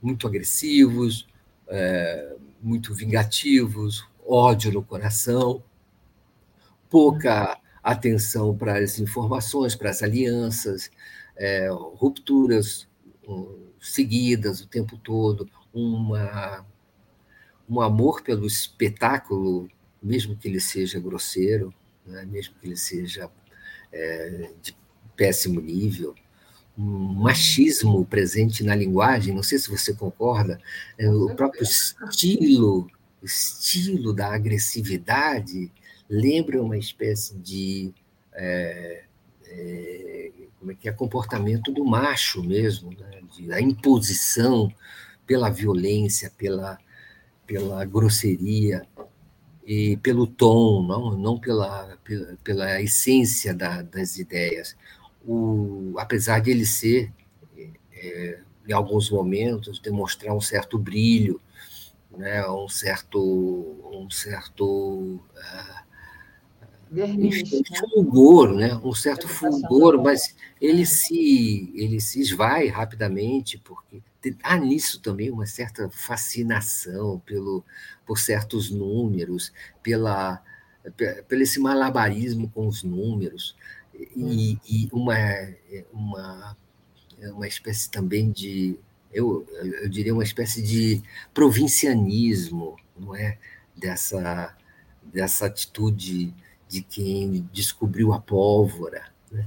Então, é, tem muito isso né, para nos, nos deixar todos, vamos dizer assim, impressionados pela sua capacidade de argumentar. Há um, há um certo é, pendor, pendão para o, para o, para o, para o espetáculo vazio, é, seguido por uma espécie de abandono, solidão, tristeza e, e uh, mimimi, muxoxo, que acaba sendo sempre a marca dele. Ele vai, reclama, e depois ele vai para casa, sozinho, é, chorar na cama. É esse Digamos que essa cena do Ciro não convence mais ninguém, né? Ninguém. É, a Rosângela Pinheiro diz, dá bom dia para a gente, bom dia para mim, bom dia para todos e todas. Obrigada, Rosângela. Luiz Henrique Gomes, o nome de, da oposição virá de dentro do próprio governo de coalizão. Em breve, alguém se desgarra com energia. Aguardemos. Abraços afetuosos de Porto Alegre. Foi essa mensagem que eu é, havia falado antes, sem citar o nome do Luiz Henrique Gomes. Obrigada, Luiz Henrique.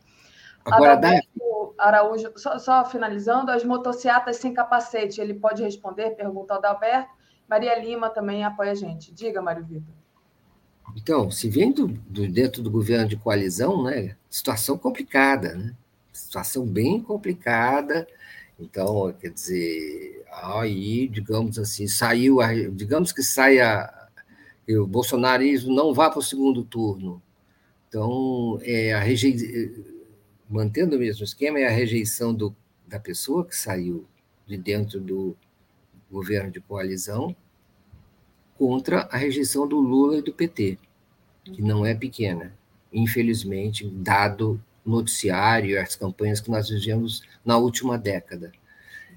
É, assim, um noticiário inclemente, não é? inesgotável. Então, é, vai ser complicado. O governo Lula terá que ser bem sucedido, não tem outra alternativa eleitoral senão é, partir a partir de, um, de uma administração muito bem avaliada que consiga diminuir não precisa diminuir tudo, mas diminuir em alguns pontos essa rejeição para ter uma eleição é, bem é, encaminhada. Mas o que eu me preocupo o tempo todo não é nem a reeleição, é como isso influencia, como essa perspectiva influencia o governo Lula já agora. Exatamente, exatamente. É, Mário, queria que você falasse um pouco sobre o depoimento do Bolsonaro, a ida do Bolsonaro à Polícia Federal, né? Qual é a expectativa é, para esse depoimento e como é que você vê isso também mais ali, é, digamos assim, algo agregador negativamente é, ao Bolsonaro em relação à opinião pública? Eu sou favorável a fazer como a Gleice está fazendo não deixar passar nenhuma oportunidade para lembrar que o Bolsonaro existe, que o Bolsonaro é esse criminoso e para dar amplo destaque a esse assunto. Há quem reclame, né? Ah, vocês falam muito do Bolsonaro. Eu sou favorável a falar muito do Bolsonaro e a polarizar com ele. Já é uma opção política. Em vez de criticar uh, X ou Y, nós estamos criticando o Bolsonaro, que é realmente um fascista, um genocida. Então, é, curioso o paralelismo com a situação americana, você não acha, Daphne? Era a minha é, próxima pergunta, né? É. Porque o, o, Trump, na verdade, ele foi, é, foi indiciado, né? foi depor, e isso aumentou ali o, é, é. digamos assim, o capital político dele, né? E há uma sincronicidade, parece, né, entre o processo americano e o processo brasileiro. E há uma coincidência de opiniões e de posições na mesma, vamos dizer assim, no mesmo lado do espectro político. Há uma coincidência de depoimentos, de comparecimentos às autoridades, no caso lá, né, a, a, a, a, justiça americana, o Estado americano e aqui ao Estado brasileiro. Então, há isso tudo não é, que precisa ser avaliado e, e trazido. Não é? O, o, o Bolsonaro evidentemente não é uma boa pauta para ele, mas também como Trump, ele vai se fazer de vítima, ele vai se colocar como mártir, como perseguido político, como objeto de um processo político. É, ele tem mais dificuldades aqui por causa das características do processo, né? O Bolsonaro tem mais dificuldades por causa também do momento do ciclo eleitoral ele terá que se apresentar né, às autoridades policiais, hoje às 14h30, em algum lugar não sabido, é, e acho que isso é positivo, e outros comparecerão também, né, como o seu ajudante de ordens, Mauro Cid, como o, o, é, o próprio ex-secretário da Receita Geral da Receita Federal, o, o Júlio César Vieira Gomes, e, e todos eles vão explicar por que insistiram tanto para que Bolsonaro, para liberar as joias antes do término do mandato do Bolsonaro. Enfim, é um caso é um caso espinhoso para ele, é coerente com outros episódios de apropriação de dinheiro público, é, não é de uso de recursos públicos para objetivos pessoais, para enriquecimento pessoal, não é? Os, a Glaze fez um levantamento muito bom, inclusive os apartamentos comprados em dinheiro vivo, a rachadinha, uh, quadrilhas dentro do governo federal, uh, suspeitas sobre vacina, tudo isso. É, então, eu acho que Bolsonaro não vai sair do noticiário. Há mais 16 não é isso? 16 inquéritos no Tribunal Superior Eleitoral. Há mais quatro investigações no âmbito do Supremo Tribunal Federal diferentes sobre fake news, sobre golpe de Estado, ataque a atos antidemocráticos. A, é, o Bolsonaro não vai sair do noticiário, não. E, então, é, isso pode e deve ser explorado muito bem pela pela oposição, pelo PT, pelo governo Lula, como a Glaze conscientemente, não é, é fazendo uma avaliação correta da conjuntura e da maneira como deve se portar. Para o Bolsonaro é importante que ele se mantenha também para que é, é, é, a frente se mantenha unida. Tá? O Bolsonaro é um fator de união da frente se, se Bolsonaro sai muito do noticiário, o clima de barata voa vai começar. E está muito cedo para isso. O momento é de união, momento é de é, diálogo, é, de negociação, é, de construir pontes, inclusive com os ex-bolsonaristas. nós estamos vendo aí avanços, até com a, a representação política da, por mais desagradável que seja, da Igreja Universal do Reino de Deus. Nós estamos vendo inúmeras composições na Câmara, no Senado. Então, vamos, vamos com calma, deixa essas pontes se o cimento dessas pontes secar, se consolidar, e aí aos poucos vamos tirando o bolsonarismo do foco. Por hora, ele tem que estar, até para que ele precise, porque ele precisa ser punido pelos seus crimes, ele precisa pagar por cada um dos seus crimes, ele deve muito a esse país. E tomara que a justiça faça isso. Mas o fato da justiça não o colocar na prisão, por, por, por medo de que se crie uma polarização exagerada, de que ele vire Marte, já é uma certa. Você não acha já uma certa concessão? Porque a justiça não deveria não avaliar se vai criar Sabe, a justiça deveria falar assim: eu não quero saber se vai é uma criar. Coisa técnica, né? Tipo, política. É. Não quero saber se vai fazer mais. Está fazendo política a justiça ao falar isso. Você concorda? Exato. A justiça é claro. política ou não é? Então, se ela não é política, ela não devia nem olhar, ela devia assim: esse crime demanda prisão e vai preso. É, se depois as consequências que houver, não cabe à justiça determinar isso. Ela tem que punir segundo, vamos dizer, a lei segundo as penas, segundo as provas, segundo a gravidade dos crimes e não segundo essas considerações de natureza pessoal. Perfeito. Mário Vitor, a gente estourou aqui o tempo.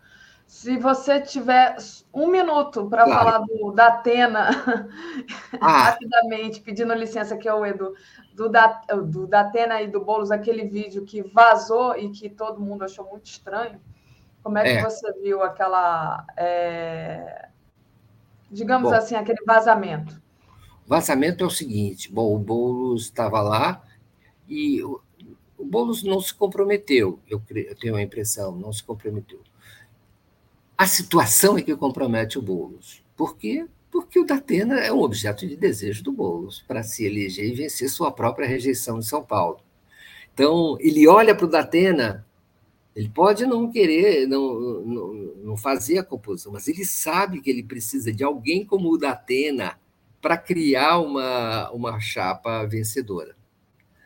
É, que ele pode, vai ter muito voto, vai polarizar, vai se vai fazer uma campanha é, é, disputada e honrosa, mas ainda não tem uma chapa para vencer.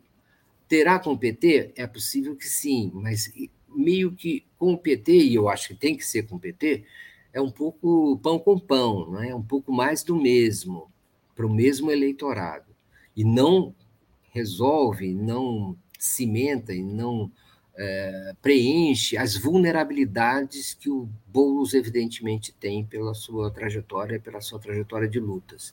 Então, é, essa situação já compromete. E a outra coisa que eu queria dizer, então, ele precisa de um Datena, eleitoralmente. Então, faz sentido aquele olhar, aqueles olhares, vamos dizer, sequiosos, aquela audição aquela audição generosa que ele dá para o Datena ali, sem contradizer, sem contrapor, sem negar, não é? é ele está vendo algo que ele precisa. Ah, tem uma certa, tem uma certa, um certo comportamento muito questionável nisso, né? Tudo isso. Agora, a outra coisa que eu queria dizer é o seguinte: o, o, vazamento reforça as existências que já existiam muito antes disso, dentro do PT de São Paulo, é, do comando do PT de São Paulo, a essa aliança com o Boulos. É, quem fica mais, talvez, exposto aí, entre outras pessoas, é um dos celebrantes desse acordo com o Boulos dentro do PT, que é o ministro da Fazenda, Fernando Haddad. Havia quem defendesse que Fernando Haddad deveria ser o candidato do PT nas eleições municipais de São Paulo antes disso acontecer. Essas pressões em torno de Haddad ou de outra pessoa certamente vão ganhar fôlego agora.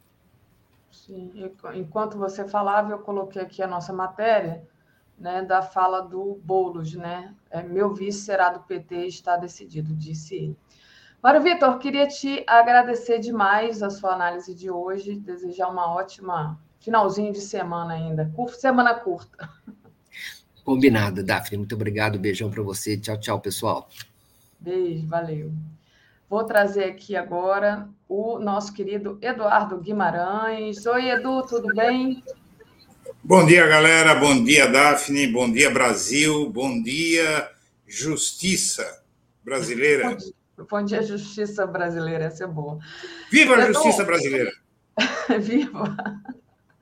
Edu, é, você escreveu no 247 a respeito da pesquisa Datafolha. Vou colocar aqui é, o seu artigo e pedir para você explicar para a gente, né? O título é Datafolha tem dado auspicioso para Lula. Pesquisa Datafolha recém-divulgada traz números mais do que previsíveis. Então, elabora aí para a gente o conteúdo do seu artigo, Edu. Eu vou tentar ser rápido, porque hoje há uma tonelada de assuntos. Eu tive que fazer um esforço para achar o que era mais importante. Uh, negócio seguinte, essa pesquisa da Datafolha teve muito mimimi, principalmente da mídia aí, que não sabe se casa ou compra uma bicicleta, né? se, se vai para o colo de Bolsonaro, se fica com o Lula, sei lá. Uh, o fato é o seguinte: o Lula tem, em todas as pesquisas, desde a posse, é, em torno de 40% o governo dele de aprovação, aprovação pessoal dele é um pouco maior, mas eh, vamos falar de governo, tá? É, 40%, Datafolha deu 38%. Só que, uh, vamos lá, antes de, de, ir direto ao ponto, eu vou falar o seguinte. primeiro que o Datafolha mostra o governo Lula com um núcleo duro de 19%, é bem mais do que o de Bolsonaro, que é 13%. Tá? Uh, 30% se declaram petistas e 22% bolsonaristas. No começo do ano, 32% eram petistas e 25% bolsonaristas. Uh, bom, uh, o, o, o, negócio é o seguinte: no primeiro mandato do Lula, que eu acho que este mandato vai se assemelhar muito ao primeiro mandato, em, em boa medida o Lula, no, em 2003, ele era aprovado por 42%. Uh, ah, então, vamos lá, não, não, vamos viajar na maionese. Uh, após dois anos, 2004, o Lula era aprovado por 45%. Em 2005, ano do mensalão, ele despencou é, para 28% por conta do escândalo do mensalão.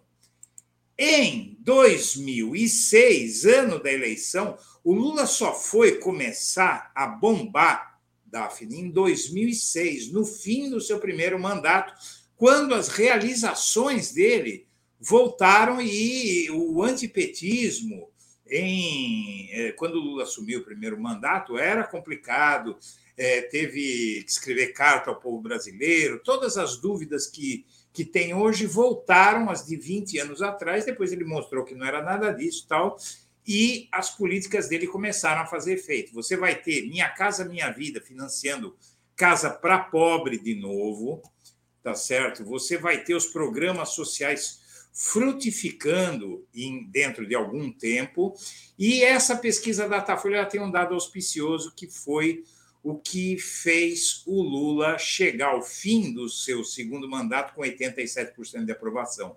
Está subindo a aprovação de Lula entre os mais pobres. Então, ah, você deve lembrar do rame-rame da época do Lula. Ah, que quem aprova o Lula são os mais pobres e menos escolarizados. Como se isso fosse um demérito, sendo que são aqueles que devem precipuamente aprovar, porque são aqueles, Daphne, que hoje no Brasil estão perdendo como perdiam lá atrás.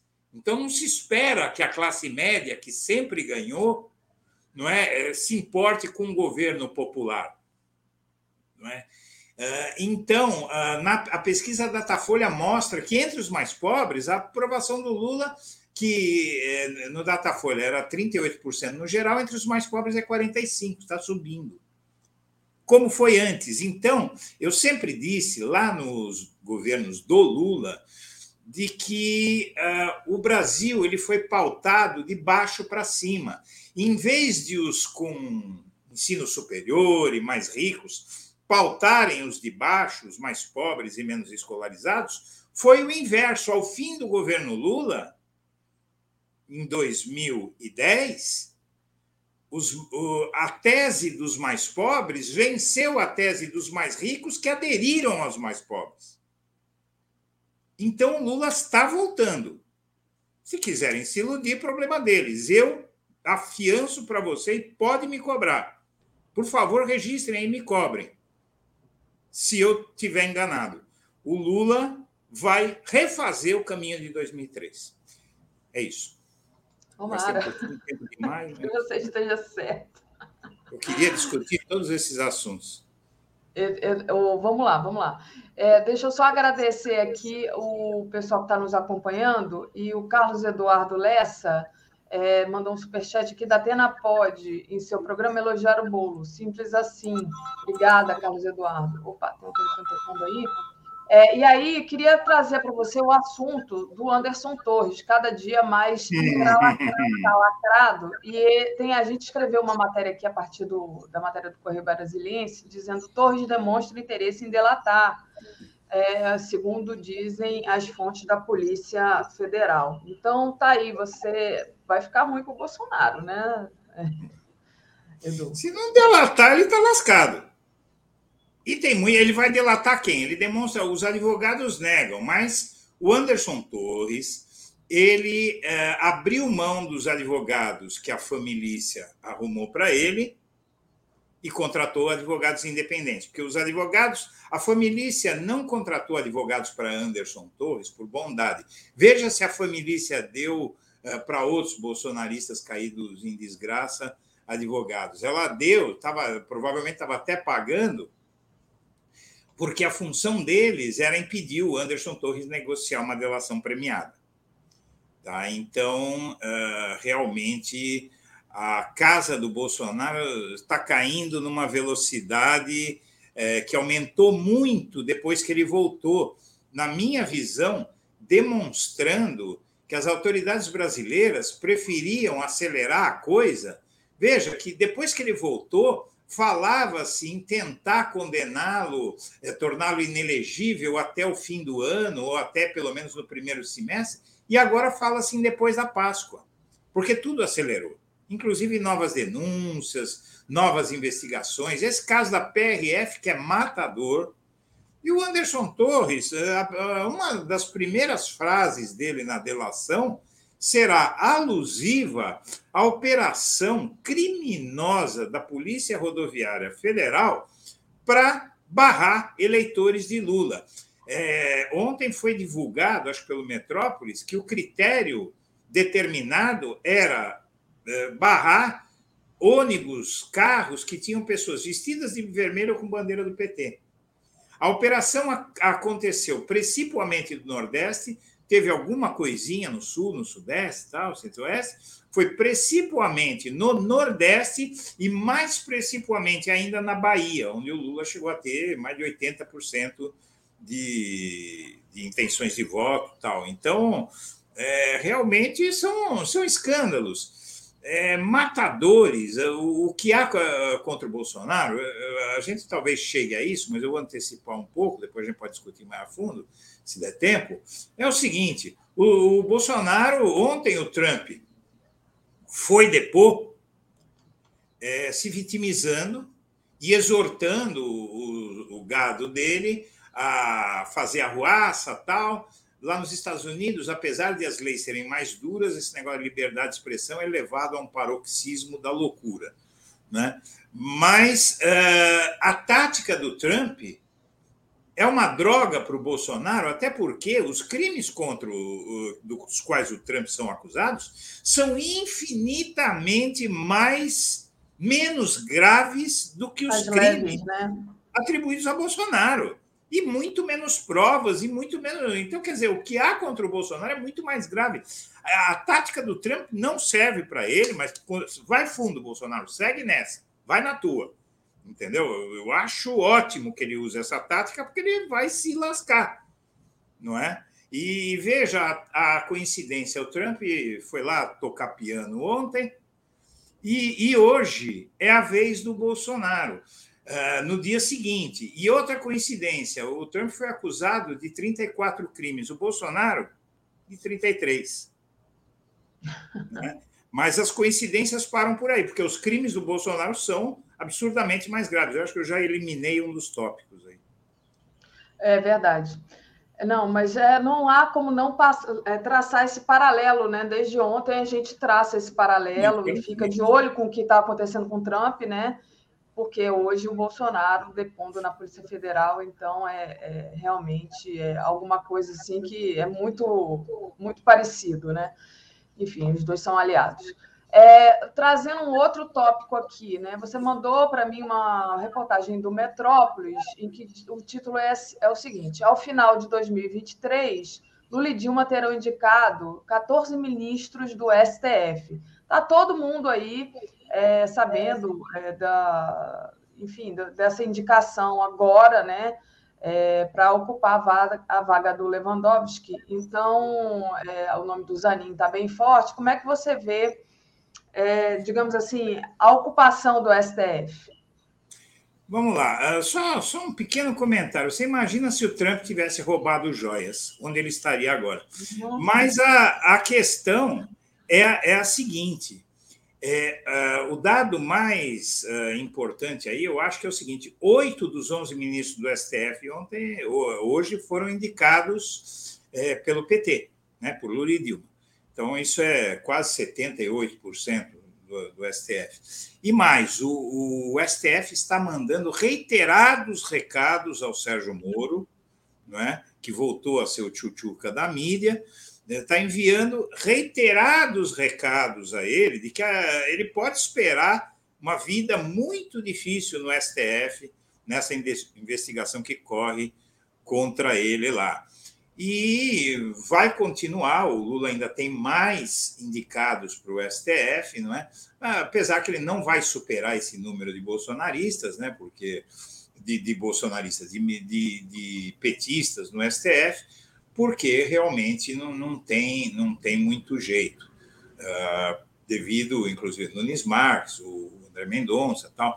Mas é, é essa cara do STF, mesmo com os erros cometidos por vários ministros, a revelia dos Toffoli, dos Fux eh, da vida, não é? Ah, é, é também auspicioso que o STF demonstrou com seu, uh, com seu uh, viés progressista, não é? decisões acertadas, humanistas, tal, mostrou o que significa, neste sistema de indicação de ministros do Supremo, é, essa a, a, vantagem de ter um governo progressista no país. Né? E, e, você imagina se não fosse o STF nos últimos anos, né? apesar dos erros pretéritos. É, os erros lá do. De tra... Não tão não faz nem tanto tempo assim, né? Do tipo, é, não, 2018, né? 2018, né? Impediu o Lula de, de continuar com a, com a candidatura. Também dá, dá até para traçar um paralelo agora é, em relação ao Trump, né? Que a gente traçava com o Bolsonaro, mas em relação ao Lula, porque o Trump, mesmo se for condenado, ele ainda pode sair candidato, né? Mesmo preso, aliás. É. E, então... e, na então verdade, o Donald Trump, é, eu, eu acho que o, a situação dele vai respingar no Bolsonaro. Eu acho que vai respingar muito forte no Bolsonaro. É, vai, é mais um, né, um grãozinho uh, de areia aí no, na desmoralização do Bolsonaro. Provavelmente, né? Edu, é, trazendo aqui ainda, falando do STF, né? Você tem essa é, matéria aqui, na verdade, que é do Gilmar falando do Moro. É, eu né? já então, falei até disso, Daphne. É.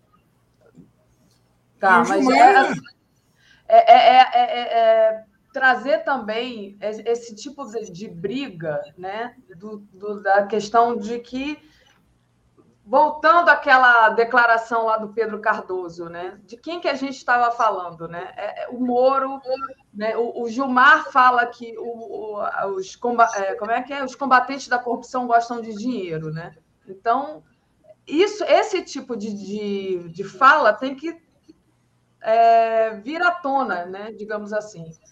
Como você disse, a, a joias foi roubo, não foi presente. É, o enriquecimento do Moro e do Dallagnol também tem que vir à tona, porque os combatentes da, da corrupção é, enrique, tem uma conta, né? tem, tem um, um, sucesso financeiro que não condiz, esse tipo de coisa, que, que aparece agora e que antes não aparecia. Pois é, pois é. Mas, enfim. É, e aí, dando conta aqui da última, do nosso, é, do nosso último ponto, né? Polícia uhum. Federal usa estratégia para inter, interrogar Bolsonaro e comparsas, né? O, a Polícia Federal hoje vai ter esse depoimento do Bolsonaro para falar do caso das joias. Qual é a sua expectativa? Olha, Daphne, é, é a minha expectativa, é, eu acho que o Bolsonaro lá ele pode sair indiciado dessa oitiva por dois crimes. Um é peculato, não é? Uh, que é o fato de ele não, para simplificar o conceito, é o fato de ele não ter entregado as joias, não ter cumprido uma obrigação dele, né? Que um funcionário público não cumpria obrigação e tal, a gente pode resumir como peculato, é, é mais amplo que isso, mas dá para Ah, agora, se a Polícia Federal não acreditar na conversa do Bolsonaro mesmo, aí ele sai é, condenado, ele sai indiciado por peculato e corrupção passiva. Né? Uh, mas, além de tudo isso, tem o seguinte: a, a Polícia Federal está tá usando a seguinte estratégia, que é ouvir todos os envolvidos no caso das joias ao mesmo tempo. Para quê? Para impedir que um passe versões para o outro, que circulem, que vaze alguma coisa, e, e a, o que um diz pode é, indicar o caminho para o outro, porque estão todos. A gente tem que entender o seguinte: é, eu sempre digo, se algum dia você for acusado criminalmente de alguma coisa, faça você o que fizer. Não chegue perto de testemunhas, não adote nenhum tipo de comportamento que possa ser visto como uma tentativa de atrapalhar as investigações. Você note que o Bolsonaro ele voltou para o Brasil todo uh, querendo ser. Queria desfile em carro aberto, xingou quando não deixaram os apoiadores é, irem vê-lo no aeroporto, ah, tudo isso. Ah, inclusive, esperava-se 10 mil, 20 mil pessoas. Não apareceu quase ninguém. Ah, mas não deixaram entrar no aeroporto. Eles podiam ficar lá de fora né? ficar na, na, no caminho do aeroporto, manifestação ali pela cidade, não podia ir na Praça dos Três Poderes, ficava em outros pontos de Brasília, uma grande manifestação, ninguém foi. E o Bolsonaro fechou o bico. Havia quem dizia, ah, ele vai liderar a oposição, ah, ele vai fustigar o Lula, ah, não sei o que, ele está de bico fechado, porque ele sabe que a batata dele está assando, Davi. Entendeu? Então, é, essa, essa situação aí que nós estamos vendo uh, da, dessa estratégia para interrogar o Bolsonaro, ela também uh, remete ao fato de que o Bolsonaro ele está usando uma focinheira. Eu ontem gravei até um vídeo é, com o, o, a, a premissa de que o Bolsonaro está usando uma, uma focinheira judi, judicial, jurídica também, porque é, ele, ele realmente é bom ele ficar de bico fechado, é bom ele ficar na dele, entendeu? É bom ele baixar a bola dele, porque a batata dele já está quase queimando daqui a pouco. A Polícia. Federal também vai ah, provavelmente abrir um novo inquérito para apurar quais foram os outros presentes, né, além desses que a gente Nossa, já sabe, né, que ele recebeu e que foi incorporado ao acervo pessoal dele ali. É porque ele deu a dica. Até porque ele deu a dica. Vamos lá. Palavras é, do, do bolsonarismo. Aí, agora não sei se foi dele ou da defesa dele, acho que foi da defesa dele, que disse que foi da defesa dele, que diz que ele entregará todos os presentes que a Polícia Federal e que a, a Justiça, tal, que as autoridades quiserem. O que significa o quê? Que tem mais em poder dele. Ora, ele deveria entregar tudo. Olha, tá tudo aqui. Ele pega um caminhão, enche o caminhão de tudo que ele ganhou, porque deve ter mais joia. O que é que ele devolveu? Livros, por exemplo né? Porque a versão dele à cultura é. Coisa que ele não usa, né? As joias é. ele, ele pode desmontar, como disse a Hilde aqui, fazer muito dinheiro. O que é cocar, boné, tudo que é baratinho e, e o que é uh, rico, o que é um tesouro para o conhecimento, para a alma, ele devolveu. Ele ficou só com os bens, com, a, com as riquezas chãs, né? com, com as riquezas mundanas, né? E, e, na verdade, ele devia colocar tudo dentro de um caminhão e ir lá na porta PF descarregar tudo lá na porta. Ó, tá tudo aí, vocês viram, vocês fazem. Se tiver alguma coisa que vocês não querem guardar, já para olha, eu não sabia, não sei o quê. Agora, se ele fala, eu vou devolver todos os presentes que quiserem que eu devolva, aí já é, para mim, na minha visão, é uma. Confissão, né? Confissão, entendeu? É, é, muito cru. Eu, eu, olha, você quer se espantar com o que está acontecendo no Brasil, mais ainda? Pega o Trump, imagine o Trump metido nos casos em que o Bolsonaro está metido. Ele, mas ele né, ele estava trancado há muito tempo. Estava trancado há muito tempo. O, a Carolina Santos enviou aqui um superchat para a gente e ela disse: mais de 30 anos depois, Bolsonaro presta, presta esclarecimento sobre seus atos. Fruto da é, falta de conselho de ética de cuspida a falas pró-ditadura. Basta saber até quando o Anderson Torres vai se calar. Na verdade, a cuspida foi ele que levou, né? Do. Como é o nome dele? Do, do Jean Willis. É, mas é uma cuspida retórica, né? uma cuspida é. conceitual que ele deu na, na justiça, nas instituições, ah, sim, é. na ética, na verdade, em tudo. Mas, é. a, mas, na verdade, Bolsonaro, durante 34 anos, ele fazia tudo o que ele fazia porque ele tinha direito não só a foro privilegiado, como a proteção da Câmara dos Deputados, né? que eles se autoprotegem lá, assim, até, até o ponto que a divergência político-ideológica eh, torna impossível, os separa, mas, em, em, geral, eles procuram se auto-acobertar, tal. Eh, então, o foro privilegiado, tudo. Então, o Bolsonaro, eh, ele, pela primeira vez na, na carreira política dele, ele vai responder pelos seus atos. Não é? E agora chegou o momento. Eu vi uma comparação hoje que eu acho ótima, mas eu achei fantástica, comparando o Trump e o Bolsonaro ao Capone. É, veja só, Al Capone ele foi preso não pelos crimes, não pelos assassinatos, não pela, pelo tráfico de, de drogas, de bebida ilegal, por tudo que ele fazia. Ele foi preso e condenado por sonegação fiscal. É, veja, é, tudo bem, deram um jeito de condená-lo. E, na verdade, talvez tanto o Trump, o Trump pode ser preso aí por ter subornado uma prostituta com quem ele teve relação, tal, né? Há suspeita até de que o Trump possa ter usado dinheiro público nessa, nesse suborno. Uh, mas perto de tudo que ele fez, das mortes que ele promoveu, né, de tudo que o, que o Donald Trump fez, uh, dos ataques, do ataque criminoso à democracia, ele pode ser condenado por um crime menor. O Bolsonaro, por exemplo, é, o, verdade, o grande crime dele foi matar sei lá quantas centenas de milhares de pessoas.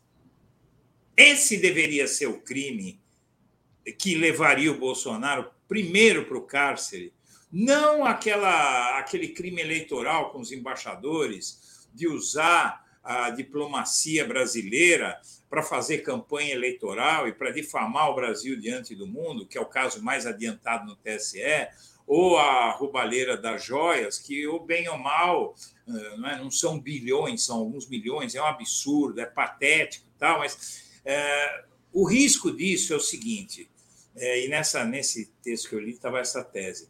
Se eu for ensinar o meu filho que ele não deve cometer crimes, por exemplo, no caso do Al Capone, eu vou ensinar o meu filho a não, a não traficar, a não roubar, a não intimidar, a não cometer, a não assassinar, cometer todos os crimes que o Al Capone cometeu, ou eu vou ensinar o meu, meu, meu filho que ele não deve sonegar impostos?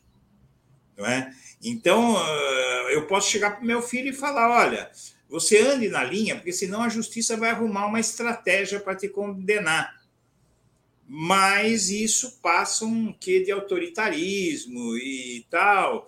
Então, mas a, a comparação me parece muito boa, a analogia me parece muito boa, comparar Trump e Bolsonaro ao Capone. É? Agora, a gente espera que ele seja condenado pelos crimes, por todos os crimes graves que ele cometeu. Infelizmente, ironicamente, qual é o crime que mais dificilmente causará uma condenação a Bolsonaro? Pior crime dele, o crime contra a humanidade que ele cometeu. Verdade. É o crime contra a espécie humana que ele cometeu e que ceifou centenas de milhares de vidas humanas. É isso. É. Mário Vitor falou aqui mais cedo que esse crime, por exemplo, de ter é, armado a da fraude eleitoral é, é um ali que está provado, comprovado, e agora com essa possível delação. É, é grave. É o, crime, a, a, o, que tem, o que tem é excesso de provas. O que Exato. falta, aí o Anderson Torres, eventualmente, ele, ele não vai, porque se ele, se ele não falar, Daphne, ele vai ficar décadas na cadeia. Quer dizer, não vai ficar décadas. No Brasil, hoje, não são mais 30 anos. Você pode ficar preso no máximo 40 anos. Né? Depois tem bom comportamento, sei o quê. Daqui uns, sei lá, 5, 6, 7 anos, ele, ele sai da cadeia, assim como o Cabral. Né? Uh, mas, uh, na verdade, é, uh, o que a gente. O, o pior crime do Bolsonaro eu acho que o que ele fez de, de mais chocante, de mais terrível eh, para esse país foi deixar as pessoas morrerem como gado na pandemia, como gado no abate. Com certeza. E aí, mais um paralelo com o Trump, né? Que o Trump também foi inspirado justamente na, na, no posicionamento que o Trump teve em relação à pandemia. Olha, deixa eu agradecer aqui, Edu, ao Tom Tim, que tinha mandado uma mensagem para você, Daphne, o Eduardo Guimarães acerta muito. Foi o primeiro a acertar sobre as primaveras de 2013. Bom dia. Então, tá aí o, o depoimento do nosso internauta. E o Milhardão diz: o ladrão voltou, o ladrão de joias, os nordestinos pedem prisão do Bolsonaro. Um absurdo que vimos: uma pessoa perdeu um transplante de coração por causa do fechamento das estradas, sem anistia. Obrigada, Edu. Te agradeço demais mais uma vez sua participação aqui comigo. Daphne, eu quero só dizer uma frase. Eu acho que é importante que todos nós, eh, quando formos analisar a comédia política aí, e tudo na vida, olhemos e enxerguemos, escutemos e ouçamos. É assim que a gente vai evitar de entrar em enganos terríveis. É isso. Obrigada, Edu. Valeu. Um beijo. Valeu. Tchau, tchau. Para todos. Valeu. Trazendo aqui a nossa querida Comentário de Tereza Cruvinel. Opa, bom dia, Tereza. Bom dia, Daphne. Bom dia, comunidade 247. Vamos lá, Tereza. É chato, né? Porque as pessoas falam assim: ah, vocês falam muito do Bolsonaro. Bom, o Bolsonaro está depondo hoje é, na, na polícia, né? Então a gente tem que tem realmente que falar sobre o Bolsonaro, né? Então, é, a gente traça um paralelo com o Trump, né? Então, ontem o Trump estava lá depondo e hoje aqui também, né? É, o Trump virou réu, condenado por 34 crimes num júri de Nova York, e hoje o Bolsonaro presta depoimento à Polícia Federal sobre o caso das joias. Né? Você sempre lembra, né, Tereza? São vários casos diferentes. Hoje ele presta depoimento sobre o caso das joias. Passo para você, Tereza, qual a expectativa desse depoimento? Então, a gente fala muito, é, se eu disse que alguém da nossa comunidade dizendo que falamos muito, mas o Bolsonaro ainda não pagou nada pelo que fez, né? Exato. Não falar é, ou não cuidar da vida dele, a justiça não, é, sabe, tocar em frente com vontade essas ações todas que ele responde, seja no plano eleitoral ou criminal, seria deixá-lo impune. Né? Então, nós vamos ter que falar do Bolsonaro, é, inclusive para pressionar que haja punição. Né? Ele não pode, como dizia aí o Eduardo Guimarães, ele não pode escapar de fininho depois de tudo que fez. Né? Então, assim, quando a gente fala muito dele, é sempre no sentido é, de, de acerto de contas com a justiça eu estou assim, pouco ligando se ele vai fazer via duas viagens por mês pelo Brasil, começando por São Paulo. As ações política, políticas dele não nos interessam. Não vamos dar cobertura para o Bolsonaro em movimentos políticos, né? É, agora, nós temos que dar cobertura para tudo aquilo que diz respeito às punições que ele precisa sofrer.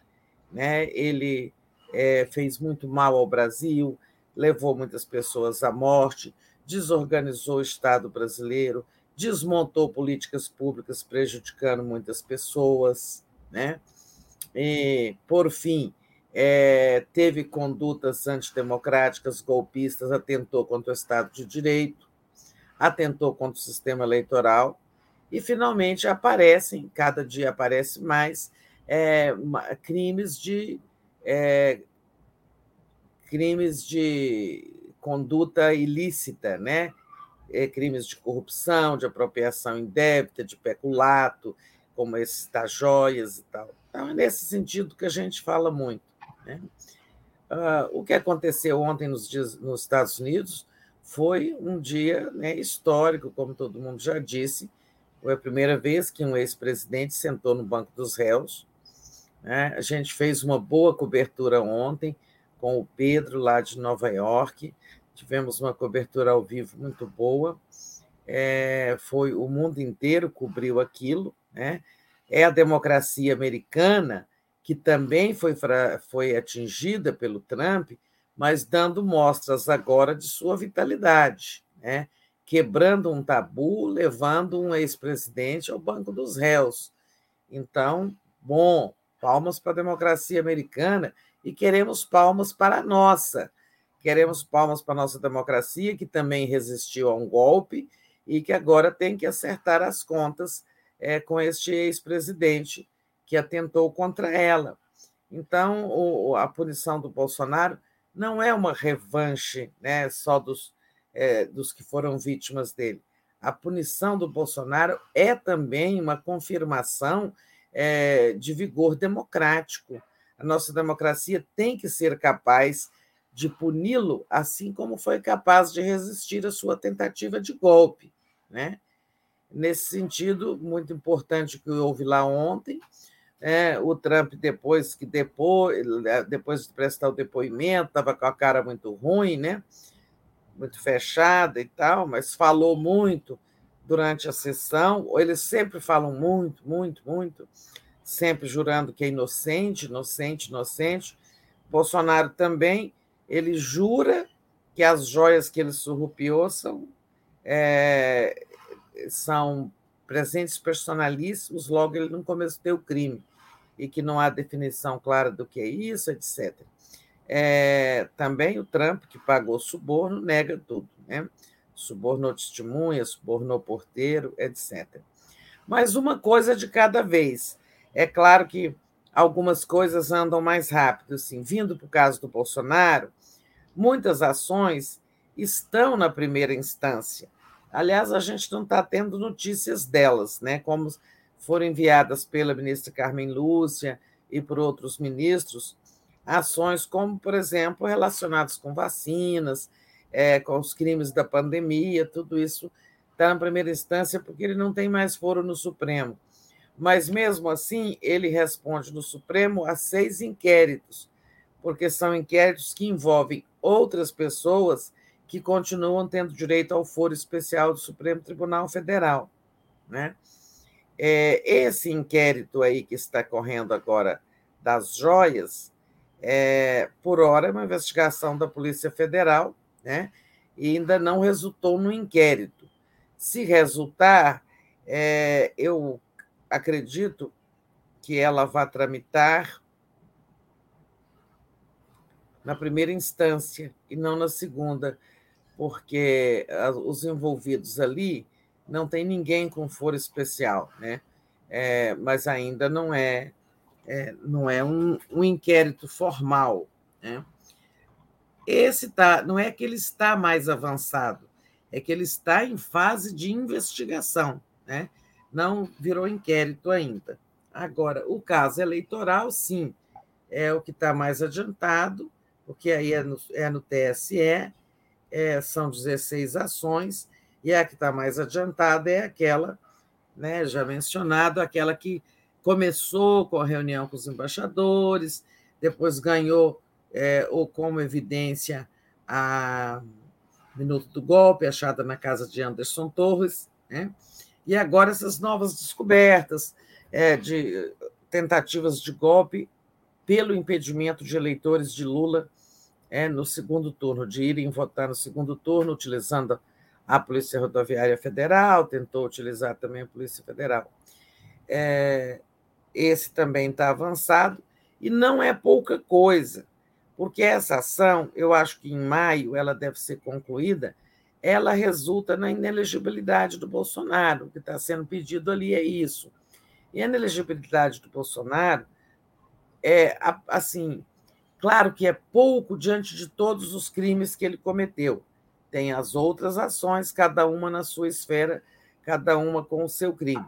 Mas a inelegibilidade será uma primeira punição importante, porque tira ele do jogo de cena, deixa ele proibido de concorrer às eleições e ocupar qualquer cargo público nos próximos oito anos. Né? Então, é uma, não é pouca coisa. É, não, não leva para cadeia. Tá? Isso são, vem, pode vir com outras ações, não sei se virá. Mas deixar o, o, o Bolsonaro inelegível é uma providência importante para que ele não venha aí amanhã a disputar a eleição. O Trump, lá depois daquela coisa da, da, do comparecimento em Nova York, ao Tribunal de Nova York, é, voltou lá para Flórida, Mar-a-Lago, onde tem lá a sua mansão, e é, fez um pronunciamento para apoiadores, tudo igualzinho o Bolsonaro, né? É, só que ele tem mais apoiadores lá hoje do que o Bolsonaro aqui, pelo visto, pelo que nós vimos na chegada do Bolsonaro dos Estados Unidos, aqueles gatos pingados que foram recebê-lo. Né? O Trump teve mais gente, e o Pedro contava ontem que ele, ele tem ganhado apoios dentro do Partido Republicano.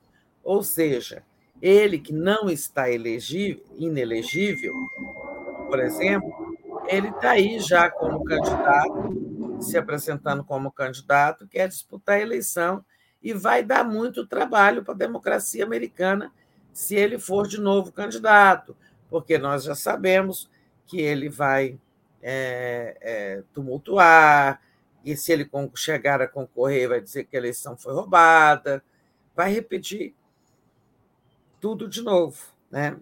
Ele, por enquanto, ele, ele pode concorrer. Ele só deixa, é, ficará proibido de concorrer se ele for condenado antes da eleição americana.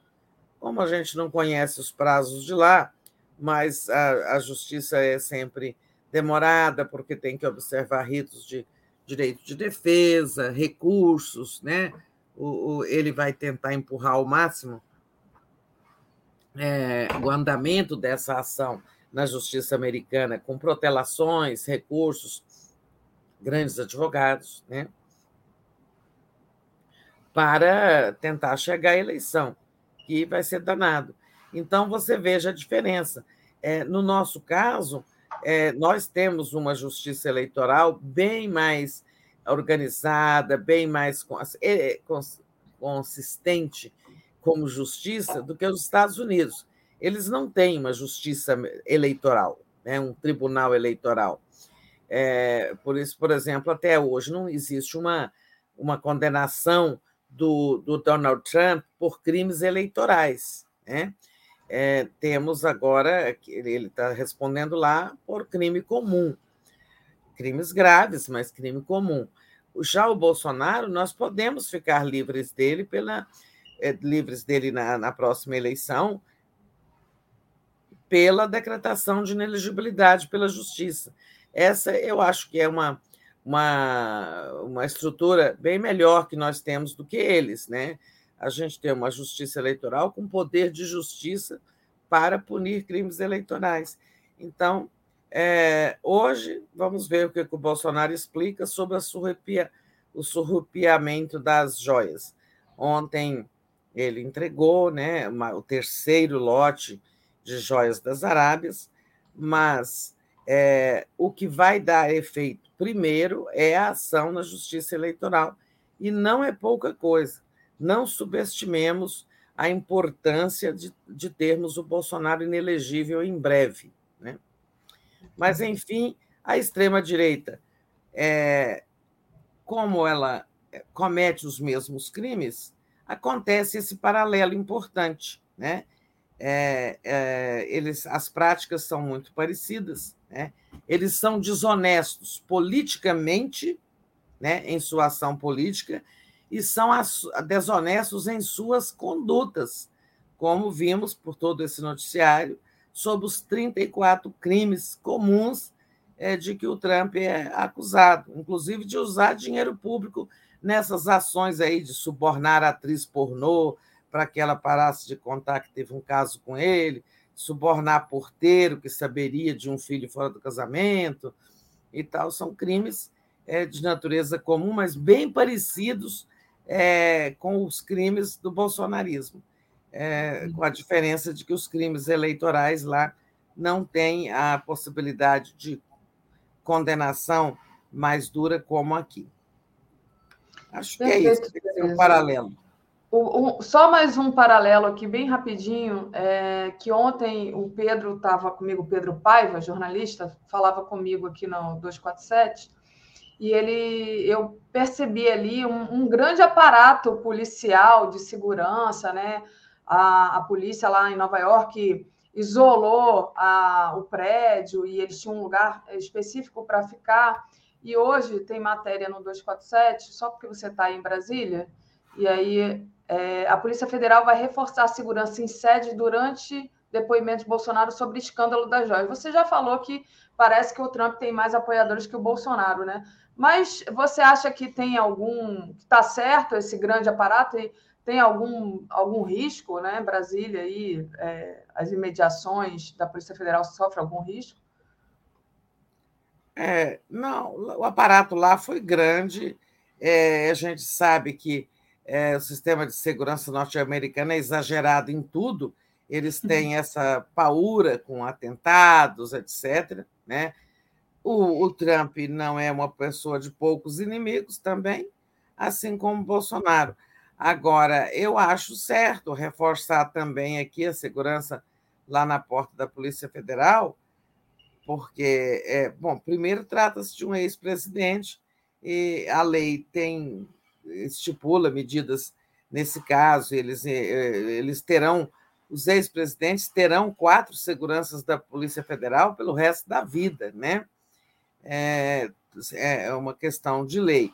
Segundo, é, o Bolsonaro, a gente já tem todos esses mistérios que envolvem a facada, né? tem o risco de também aparecer aí algum lobo solitário que não gosta dele.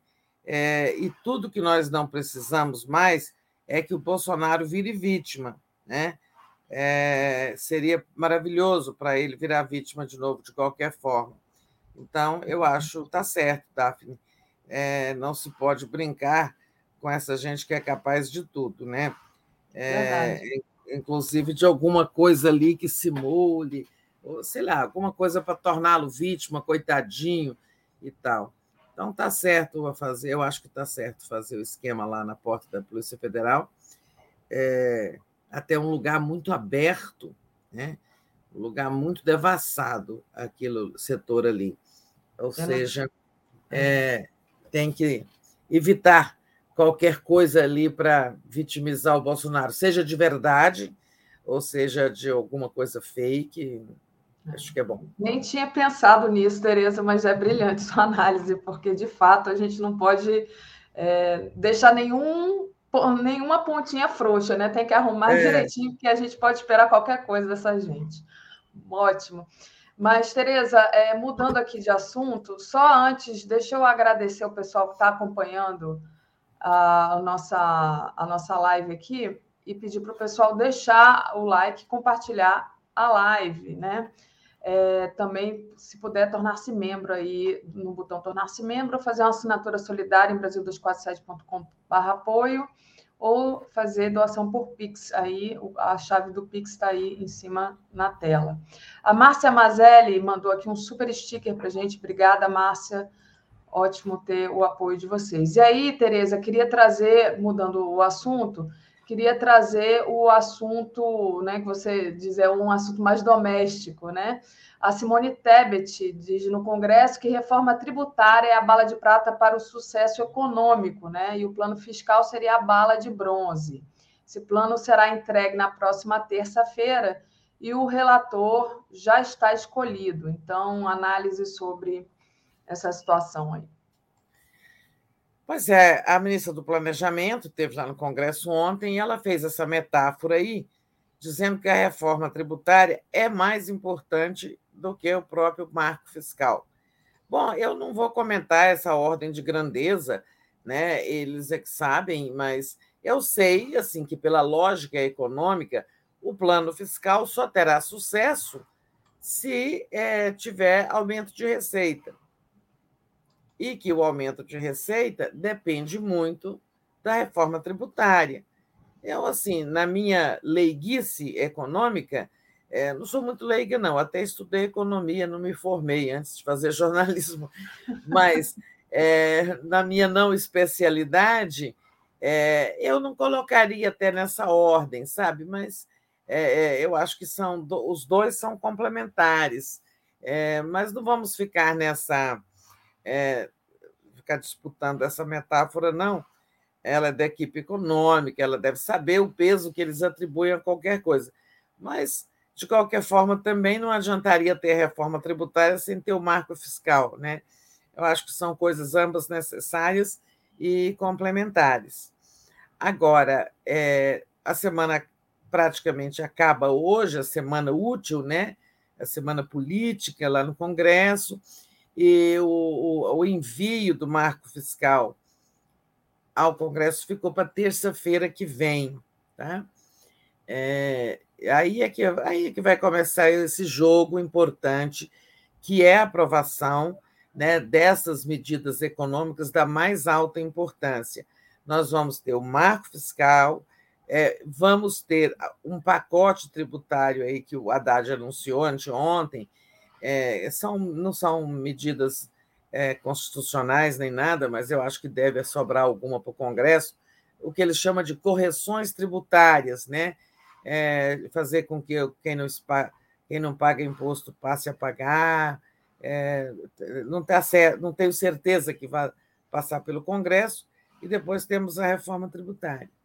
Ontem eu estive com uma fonte do PP, Partido Popular, né, é, de quem eu procurei saber quem será o relator do marco fiscal. Né? Como nós sabemos, o a gente já disse isso aqui, o presidente da Câmara, Arthur Lira, já disse que ele que tem o poder de escolher o relator, e o relator é muito importante, porque o parecer dele é que vai ao plenário ser votado, né? É, e ele, ele já havia dito que o, o, o relator do marco fiscal será um deputado do PP. E dizem que ele vai indicar do PP, atendendo a pedido do Ciro Nogueira, ex-chefe da Casa Civil de Bolsonaro, né? certamente para dar uma atrapalhadinha. Mas a fonte do PT me disse, do PP, me disse ah. que o relator vai ser o deputado Cláudio Cajado, do PP da Bahia. Essa é uma notícia boa para o governo, porque o Cláudio Cajado é um deputado muito pragmático, sabe, que se inclina para o lado que o vento sopra. Né? Ele já foi, sabe, lulista, dilmista, bolsonarista e vai ajudar novamente o governo do Lula, eu acho, sabe? Eu, não, eu acho que ele vai ser um relator colaborativo se houver ali né, uma boa, se estabelecer uma boa relação com o governo. Né? É, é um deputado preparado, saberá fazer um relatório, é, mas é muito pragmático. Né? Não sei né? é, se é assim, porque qual é o risco? É o relator começar a fazer mudanças demais na proposta do governo. Né? Ele faria se estivesse a comando dos bolsonaristas. Né? Mas eu não acredito que ele vai fazer isso. Ele vai pensar mais no presente do que no passado. Essa é uma boa uhum. notícia para o governo, se confirmada. Até quero escrever sobre isso, ainda não tive tempo. A importância do relator e esse nome aí, é, que me foi dito ontem, que me foi dado ontem. Vamos ver se confirma. É, a gente tem um ponto separado para a gente falar de medidas provisórias? Temos, vamos falar dele agora. Só é, falando aqui, porque quando você falou, você ainda não falou Partido Popular, é Partido Progressista, né? É, progressista. Progressista. É, e o nome é o Cláudio Cajado para a, a relatoria. Então, nosso ponto sobre a, as MPs, né, é sobre um acordo que finalmente saiu, né, então, passo para você, Tereza, falar sobre essas MPs aí destravadas. Será que vai? Pois é, esse é um problema gravíssimo para o governo Lula. Né? É, um, os governos hoje governam por medida provisória, né? ninguém tem maioria. É, se mandar um projeto de lei, fica dormitando na Câmara, não tem uma base sólida que fala, vou colocar para votar, aí vira jogo de empurra. E vimos essa crise aí que vem se arrastando entre o presidente do Senado, Rodrigo Pacheco, o presidente da Câmara, Arthur Lira, é, em torno do rito das medidas provisórias. O Arthur Lira não querendo aceitar a volta a, ao, ao rito que está previsto na Constituição, porque ele foi flexibilizado durante a pandemia. Durante a pandemia, deixou-se de instalar as comissões mistas que examinam cada medida provisória baixada pelo governo, comissões essas que são compostas por 12 deputados, 12 senadores. Então, Arthur Lira primeiro não queria as comissões, depois disse que aceita as comissões, mas queria que fosse é, três deputados para cada senador, o Senado não aceitou. É, isso, essa lenga-lenga vem aí e ameaçando algumas medidas do presidente Lula algumas medidas que vão caducar em breve quando elas completarem 120 dias. Então, é, se não tiverem sido votadas, elas perdem a vigência. Mas, finalmente, é, houve um acordo, sim, um acordo preliminar, provisório, para votar as primeiras quatro MPs do presidente Lula, é, as que ele baixou logo que tomou posse, são as mais ameaçadas pelo decurso do prazo de 120 dias. Então, fizeram lá um acerto seguinte: é, cada uma vai ter sua comissão especial, os relatores serão todos indicados pelo presidente da Câmara, como ele gosta de indicar relator, e o Senado, o presidente do Senado, indicará os presidentes de cada comissão, porque cada comissão dessa tem presidente e relator. É um acordo é, apenas para essas quatro primeiras medidas provisórias do presidente Lula, mas já alivia o risco, né, o sufoco que o governo vinha passando, é, até já pensando em ter ser obrigado a transformar essas quatro, essas primeiras medidas provisórias do Lula em é, projetos de lei com urgência constitucional. É um projeto que tramita com mais pressa, mas também é, não é certo, né? não tem data marcada, é, e isso poderia comprometer a vigência. É, é, a vigência não, porque se, a, se o projeto de lei com urgência constitucional, ele não é votado antes da medida provisória cair, aí tudo, todo o efeito produzido é cessado. Então, já pensou é, todo esse desenho que o governo tem aí hoje, 37 ministérios, isso aí tudo está pendurado numa medida provisória. Se ela perder o efeito, tudo isso está na ilegalidade, tem que ser desmanchado. Como é que o governo vai se desmanchar agora já completando 100 dias funcionando, ministros nomeados, tá? vira um chamado buraco negro, né? um verdadeiro buraco negro.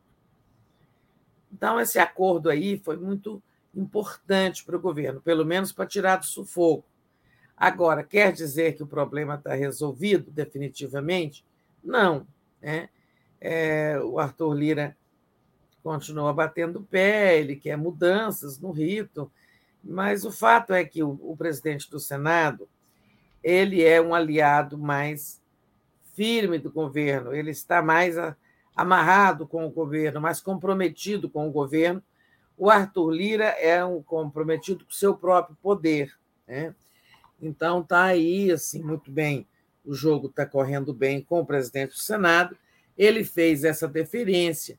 Tudo bem, você pode indicar aí os quatro relatores. Eu fico só com as presidências que são menos importantes. Não tenho poder de mexer numa medida provisória, porque não é pouca coisa um relator ter o poder de introduzir no texto de medida provisória um artigo. Isso não é pouca coisa. Né? Muitas coisas graves aconteceram, sobretudo no governo Dilma, pelo poder que tinha o Eduardo Cunha de enfiar jabutis, como nós dizemos lá na linguagem parlamentar, enfiar jabutis na medida provisória. E foi assim, por exemplo, que o Congresso aprovou muitas pautas bombas para a Dilma. O que, que eram as pautas bombas? Medidas que criavam despesas, medidas que obrigavam o governo a gastar com isso, com aquilo, e com isso é, o Congresso foi criando as condições é, para minar as contas públicas da Dilma e também impedindo que ela fizesse os ajustes, o ajuste fiscal necessário e tal.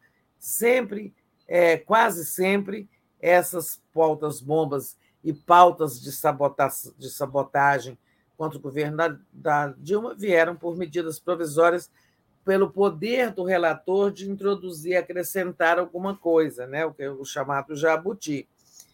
É, essa esse marco fiscal, se ele ficar recebendo emendas, ele pode ser deformado, ele pode ter seu efeito reduzido, é, e podem também enfiar assuntos estranhos. Né?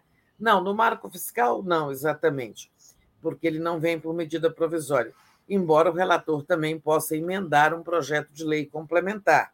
Será muito importante isso. Agora, lá no caso das medidas provisórias, é, pode-se criar qualquer coisa. Pode-se criar uma despesa, um aumento para uma categoria, qualquer coisa, né? desde que seja constitucional, mas pode né, ser contrária ao rumo que o governo está tomando. Então, é muito importante isso, esse acordo que foi feito lá. Os relatores serão todos do Lira. Né? O governo está fazendo aí, juntamente com o presidente do Senado, Rodrigo Pacheco, um gesto. Vamos te confiar a indicação de todos os relatores. Vamos ver como é que o jogo transcorre. Sei que é muito importante. É, parece meio árido assim para as pessoas, ah, medida provisória, mas isso pode derrubar governo, né, gente? É, sabe, coisa muito grave, porque transformar em lei é, um jabuti né, pode ser um tiro, né? pode ser uma bala de prata, de bronze, como diz Simone Tebet. Verdade. É, Tereza, deixa eu pedir para o pessoal deixar o like e compartilhar essa live.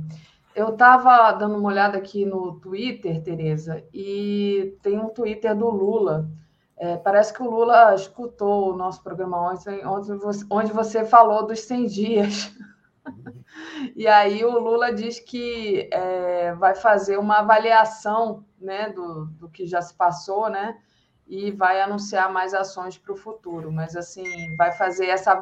É, eu vou ler aqui para você, né? Leia o tweet para nós. É. Trabalhamos muito para recuperar políticas destruídas pelo governo anterior. Na segunda, é, faremos uma avaliação dos 100 primeiros dias e anunciaremos mais ações para o futuro com mais investimentos, geração de emprego e desenvolvimento. Bom dia. Então, Twitter do Lula agora de manhã, né, falando do que vai ser anunciado aí nos é. 100 dias, né? Dizendo que até agora houve muita reconstrução, né, Tereza? É, essa, isso ele tem destacado muito. Estou achando engraçado é que ele está aí na frente das duas bandeiras, é, que é sempre um cenário usado para os pronunciamentos do presidente à nação em cadeia de rádio e televisão. E eu fiquei dizendo isso nos últimos dias aqui no, no Bom Dia. Até voltei a dizer ontem que ele devia fazer um pronunciamento pela passagem dos 100 dias. Bom, eu não sei se ele me escutou, mas é, eu estou achando que pode acontecer. É, achei engraçado isso aí, ó. Quando o presidente faz pronunciamento, geralmente é nesse cenário aí. Mas, assim, pode ser só um, um acaso aí, a fotografia do Ricardo Stuckert que foi utilizada. Muito boa essa foto. Agora, ele está é, insistindo muito nisso, em deixar claro, porque as pessoas, muita gente fala assim: ah, mas esse governo do Lula, ele só está recriando coisas que já do passado, que já foram feitas. Eu mesma já ouvi isso. Bom, foram feitas, deram certo, fizeram sucesso, né? Mas foram descontinuadas ou deformadas pelo Bolsonaro. E é isso que ele está explicando nesse tweet, né? que nesses primeiros 100 dias o governo foi reconstruir aquilo que foi destruído meu, minha Bolsa Família, Minha Casa Minha Vida, mais médicos, etc. E muitas outras políticas públicas, políticas para mulheres, políticas de combate à violência. É, o governo fez muito nesses 100 dias, mas como ele mesmo reclamou, a população nem sempre soube de tudo. É, é, ele agora está querendo, é, dizendo que depois dos 100 dias virão as novas políticas públicas, né? novos projetos do governo, sempre voltados para os compromissos principais que ele assumiu, que é levar o Brasil a crescer, a gerar emprego e renda para que seu povo viva melhor e políticas sociais é, enfatizando a necessidade de reduzir a desigualdade, a pobreza, a miséria, etc. Então, é, segunda-feira é um dia muito importante. Está visto aí que o governo pode anunciar novas medidas, vai fazer um balanço, recordar tudo que foi feito nesses 100 dias, né? Muito bom, é, Tereza. É, tem um superchat aqui do Gilberto Cruvinel. Peçam ao Lula para ouvir a Helenira Vilela e o Daniel Cara sobre a tragédia do novo ensino médio. A Helenira relatou que em Santa Catarina é terra arrasada sobre esse, esse assunto do ensino médio, né? Estava até previsto para a gente falar deles. Se você quiser, Tereza, a gente adianta. Está ou... mais na frente, né? Está mais no. É, a gente fala depois, né? É. Tá. Então, é... bom, então agora. Não, Gilberto, só que é o seguinte: nós não temos essa possibilidade de pedir para o Lula toda hora, tá? Peçam ao Lula para escutar. Eu escutei a Lenira também, muito muito sábia, o Daniel Cara também, os dois entendem muito de educação. É, mas nós, infelizmente, não temos como mandar esse recadinho todo dia. Mas, se for possível, a gente, a gente manda um recorte da fala da Helenira para algum assessor, para alguém que a gente tenta, né? Até é, vou ver se tem um recorte da fala da Helenira no Boa Noite. Né, que nem tinha aqueles filmes é, durante a Guerra Fria que tinha um tal de um telefone vermelho, né? Que falava diretamente ali. Né? A gente não tem o é. telefone vermelho do Lula, não, gente. Mas, é, Tereza, falando agora sobre é, uma entrevista que vocês fizeram ontem, né? Com o deputado Gilmar Tato, que ele tratou daquele assunto é, do Boulos, né? Do vídeo do Boulos que é, foi vazado, que você falou aqui sobre ele ontem, né? Ele falou que o acordo do PT com Bolos vai ser cumprido, né?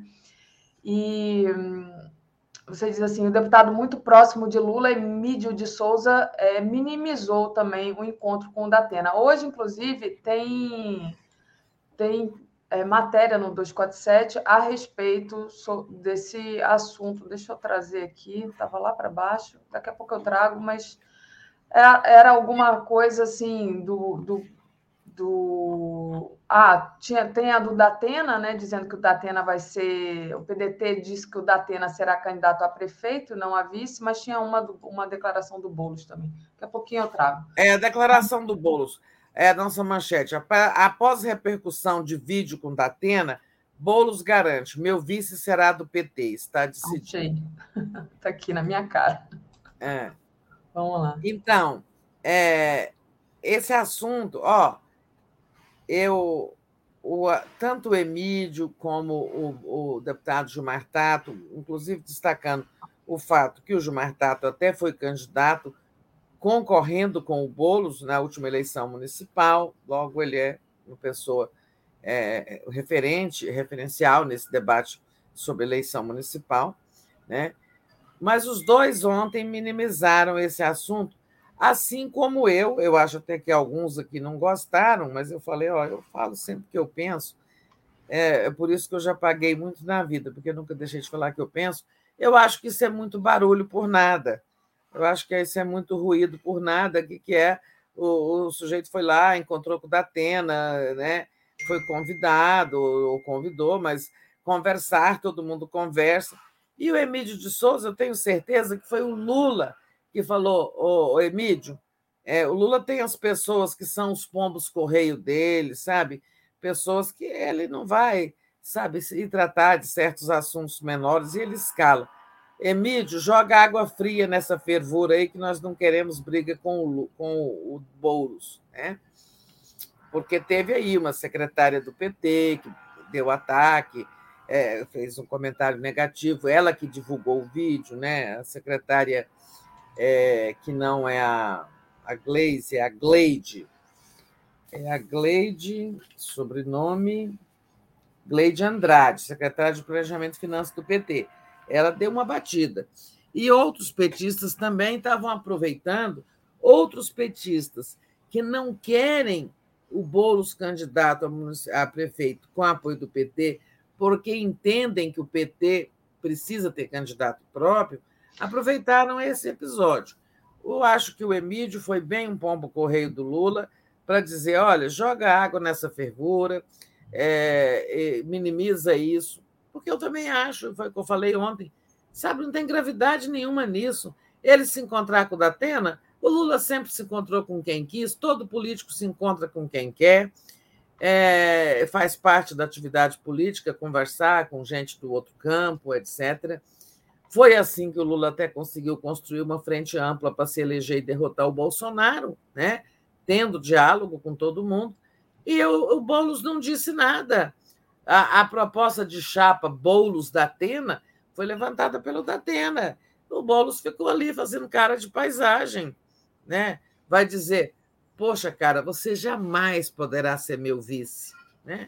Vai dizer isso, não vai ser grosseiro, não vai ser espinhento.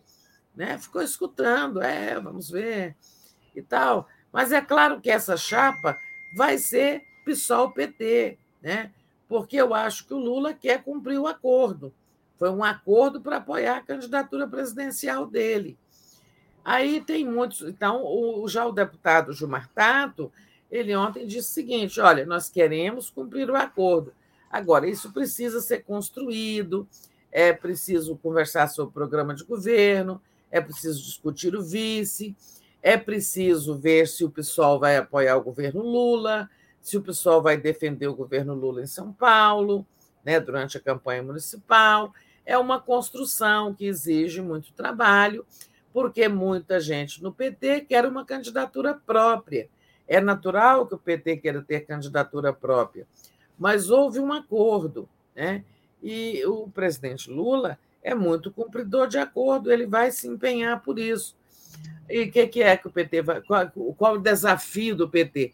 Para cumprir esse acordo, vai ter que fazer um trabalho interno de convencer os seus de que, olha, na hora em que foi precisamos do Boulos para a eleição do Lula, é, isso foi prometido, isso precisa ser cumprido, sabe? Aí o Gilmar até dizia ontem que é difícil para o eleitorado petista não encontrar o 13, né? É verdade. Mas também, se o 13 estiver na chapa, qual é o número do PSOL? 51, né? Se não me engano. 50. 50. Sabe? Então, eles podem fazer uma brincadeira. Olha aí a chapa 5013, né? É, essa é a construção, como ele disse, que precisa ser feita.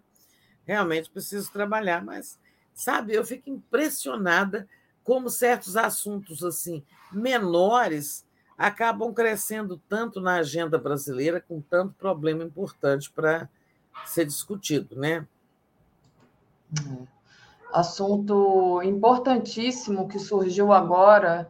É, eu até enviei para o Leonardo Atucci, né? É, o jornalista é, Leandro Demore, né? Demore É, ele, ele falou agora que tem um esquema do pai da Gabriela, da juíza Gabriela Hart, né? Que é aquela juíza copia e cola, amiga do Moro, né? que o pai dela é suspeito de estar num esquema que roubou a tecnologia da Petrobras, PetroSix, e patenteou no exterior para vender para outras empresas. Né? E parece ter um monte de militar nesse esquema. É, é uma investigação ainda, né? mas é impressionante, né? onde tem lavajatista, é, tem familiar de lavajatista, tem esquema de corrupção, tem esquema de entrega do Brasil. É, isso vai ser manchete daqui a pouquinho. Tereza tinha enviado. Como, que as, é, como é que as famílias, as famílias, às vezes, têm diferenças, né? Os pais são de um jeito, os filhos saem é, de outro, tem. mas é, tem saído muito parecidos também. Os filhos do Bolsonaro são tudo tal pai, tal filho, né?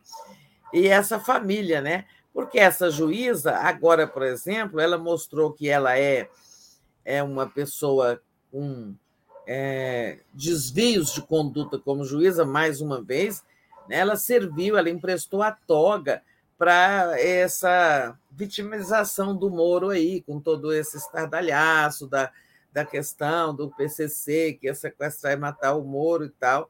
Ela visivelmente não que a ação não existisse, nem a investigação não existisse, mas ela agiu, de, fez um, ela adotou um timing decisório bem de acordo, porque o Lula tinha dito em, falado em foder o Moro, depois é, veio isso, ela tomou decisão em cima de uma manifestação, digamos, é, de, de, de ressentida do presidente Lula na entrevista à TV 247, Aí ela soltou, autorizou a investigação da Polícia Federal. Depois ela novamente agiu no timing quando Lula disse pode ser uma armação do Moro, que ele estava falando exatamente da armação dela, né?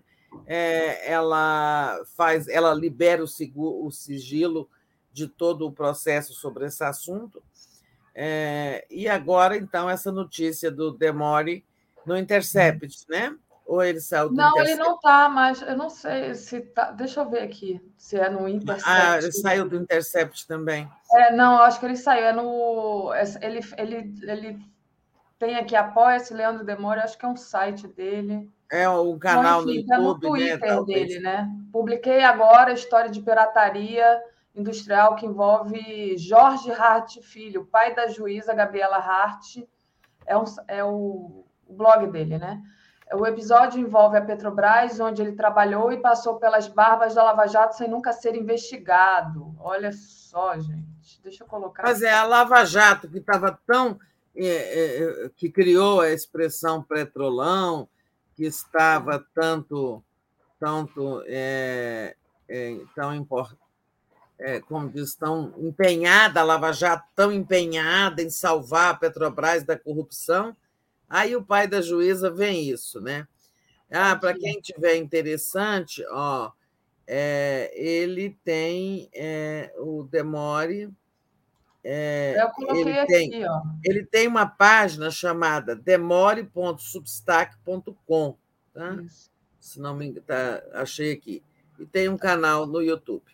Bom, Isso. parabéns lá pela matéria, muito boa investigação, é, que vai confirmando as falsidades da República de Curitiba, porque ele também faz parte dela, né? Esse senhor aí, pelo visto. A gente vai dar essa matéria, mas quem é, quiser, tá aí a, o, tá no Twitter do Demore também. É muito bom, né, Tereza? A gente vai descobrindo cada coisa impressionante. É, parabéns aí ao Leandro Demore por revelar mais essa farsa, né, da Lava Jato mas esse tentáculo da Lava Jato. O Mark diz assim: demore tem agora. É, demora, demore tem agora, ou vai ter um programa exclusivo no ICL, diz o Mark. Gilberto Cruvinel, Demore fez apuração super documentada. A verdade da Petrobras Six no Paraná foi em novembro de 22. Ainda há tempo, 15 meses para cancelar a venda.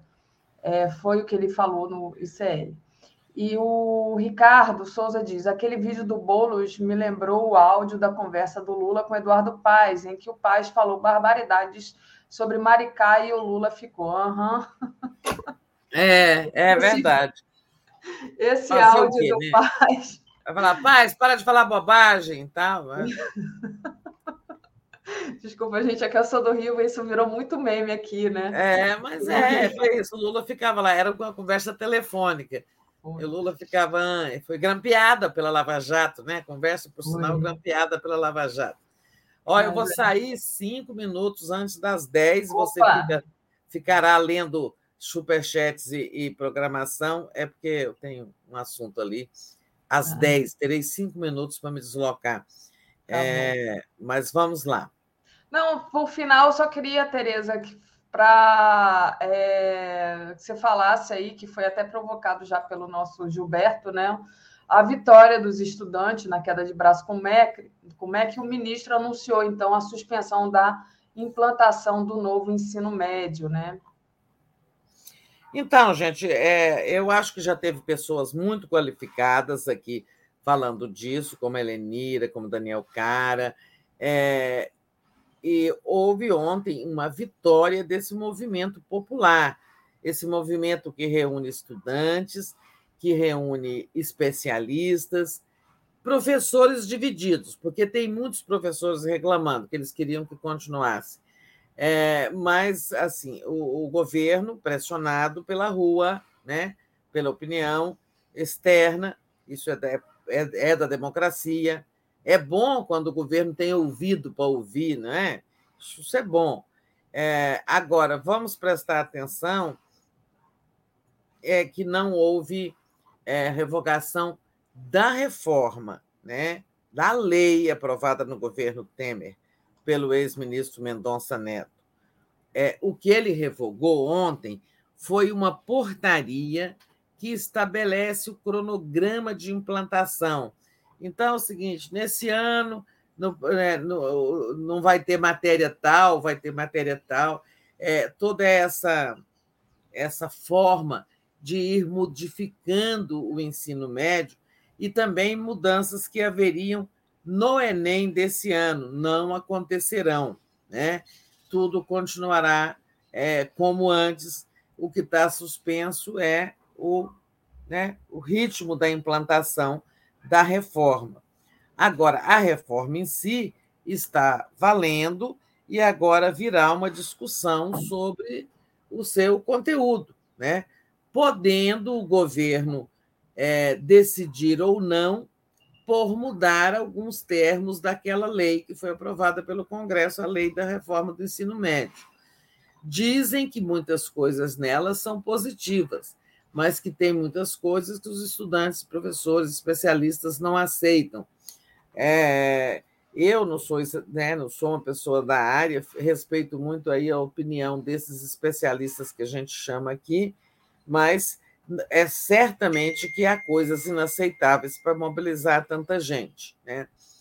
É, para mobilizar os, os, estudantes, professores, especialistas. Acho que é, agora é esperar né, é, esse segundo movimento. Houve, então, uma vitória é, com a suspensão da portaria. Agora vem, vem todo um debate sobre. Até quero aprender mais sobre essa reforma do ensino médio, é, porque também não conheço esses meandros da reforma. É, eu sei que ela esvazia muito as disciplinas críticas, é, ela torna muito é, ela, é, ela esvazia a, a competitividade dos, dos estudantes que vão para o Enem disputar uma vaga na faculdade, etc. Mas eu, eu não, confesso que eu não sou especialista nisso, não conheço muita matéria, não preciso ser especialista, não estudei muito essa matéria. Mas houve uma vitória, eu louvo é o seguinte: primeiro, a capacidade que as pessoas tiveram de mobilizar foi uma forte mobilização aqui o tempo todo, as pessoas falando contra essa reforma, né? na nossa comunidade e tal. Mobilizações, debates na sociedade inteira. É, o ministro inicialmente defendendo a implantação, a continuidade da implantação. É, então, assim, ótimo, né? sinal de vitalidade da nossa democracia, sinal de força do movimento social. E o governo ter tido ouvidos para ouvir, também merece parabéns. Né? Governo bom é o governo que ouve é, e fala: bom, não dá para eu peitar sabe, um governo autoritário ia dizer não, está implantada, vai seguir o cronograma, é assim que o governo quer e tal, e iria em frente, não é? é então, acho que, assim, coisa boa, sinal de vitalidade para todos nós. Olha só, eu quero comentar nesses poucos minutos, o Datafolha está soltando aos pingos as matérias é, é, as matérias não, as conclusões da, da pesquisa Datafolha. Vocês viram, até comentei aqui, que ele deixou, por último, uma notícia muito boa para o governo, que é aquela de que 80% é, 80% apoiam a, a, a, pressão do presidente Lula contra a, os juros. Os juros. Agora o Datafolha está com a manchete aqui Datafolha, 30% se dizem petistas e 22% bolsonaristas. Né? É, uma, é uma questão importante. Né? Isso aí é uma mudança já depois da, da eleição. Eu acho que é o Lula ganhando apoios em áreas é, que não eram é, pró-PT ou pró-Lula. Eu acho que assim, o PT sempre teve 30% mais ou menos do eleitorado. Ainda que você possa dizer, não, o PT não cresceu, ele já tinha isso, mas o PT foi demonizado e foi muito, perdeu muito desse apoio. Mas que só 22% se digam bolsonaristas, é o tal bolsonarista convicto e tal, já está melhor, né? Eu acho que já, já, já dá para a gente enxergar aí uma certa é, uma certa, um certo encolhimento do bolsonarismo. Né? É, porque, na verdade, o, part... o, o país teve quase 50 a 50 entre uma coisa e outra. Né? É, eu acho que isso aí é um bom sinal. Vejo, vejo positivamente aí um encolhimento do bolsonarismo. Agora, claro que não morreu, que vai continuar por aí fazendo barulho, ainda que o Bolsonaro fique inelegível e vá viver na, nas, na, no ostracismo. Ainda que ele fique no ostracismo e tal. Queria comentar alguma coisa sobre Lula, que o, o Gilberto, com aquela mensagem para a gente falar para o Lula ler, segundo, ler, ouvir as coisas, mas eu esqueci o que, que é. É enfim. O Gilberto falou: peçam ao Lula para ouvir Elenira Vilela e Daniel Cara sobre a tragédia do novo ensino médio. Elenira relatou que em Santa Catarina é terra arrasada. É isso? Ah, pois é, a mensagem era essa. É, de qualquer forma, já teve uma medida importante, a suspensão, mas vamos, eu vou tentar um recorte desses dois, vou mandar para assessores, tá? Pro Sobre Lula, isso, não tem, Tereza. Não tem o telefone vermelho, como diz a Daphne. Sobre isso, antes é, de ser suspensa, a Andréa Truz fez uma entrevista aqui com o Heleno Araújo, se não me engano, né? O Heleno Araújo, da, do CNTE, onde ele fala é, detalhadamente sobre é, como é ruim né, essa, essa reforma e por que, que ela deveria ser sim suspensa. Então, a Andrea já tinha feito uma entrevista aqui com o Heleno. Eu lembro que um dia depois, ou dois dias depois, o pessoal, faça uma entrevista com a Helena. Assim, gente, a gente já fez a entrevista com a Helena, é só vocês procurarem aí. Tá? E, e então, aí... Tá bom, Daphne, eu vou deixar você lendo a programação. Vai. Dois minutos para isso. Tchau, tchau. Gente, é, eu vou tirar folga nesses dois dias de Páscoa e de Semana Santa, porque eu trabalhei aqueles dois dias de carnaval, tá? Então, não reclamem, mas estamos aqui de volta segunda-feira. Vou lá ao interior de Minas ver as origens, tá? Um beijo a todos, feliz Páscoa. Tchau, beijo. tchau. Valeu, Tereza.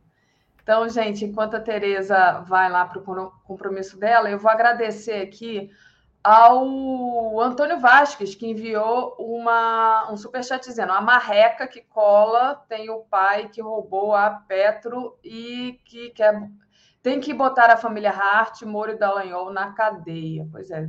Daqui a pouquinho vai ser a nossa manchete, essa, essa investigação aí do Leandro Demore, e vocês vão poder também acessar no site brasil247.com.br. O Mark diz, Tereza, leia o artigo do Daniel Cara e da Helenira no Outras Palavras, então também trazendo essa coisa do ensino médio. É isso, gente. Queria desejar um ótimo, um ótimo é, final de semana. Final de semana não, né? Que amanhã é quinta e sexta, mas já é feriado para muita gente. Eu ainda não sei se eu vou trabalhar, ainda vou combinar aqui com o Léo se vai ter bom dia normal, mas eu acho que sim. Amanhã, pelo menos, com certeza vai ter bom dia normal. Então, eu volto amanhã e vocês devem ver a Tereza hoje à noite. Então, peço pessoal deixar o like, compartilhar essa live e eu aproveito e leio aqui, então, a nossa programação de hoje, nossa programação bem quente aqui da TV 247. Agora, às 10 horas, o mundo como ele é. Estados Unidos declaram que China é seu maior inimigo. Às 11 horas tem o giro das 11. Zema se dá aumento de 258%.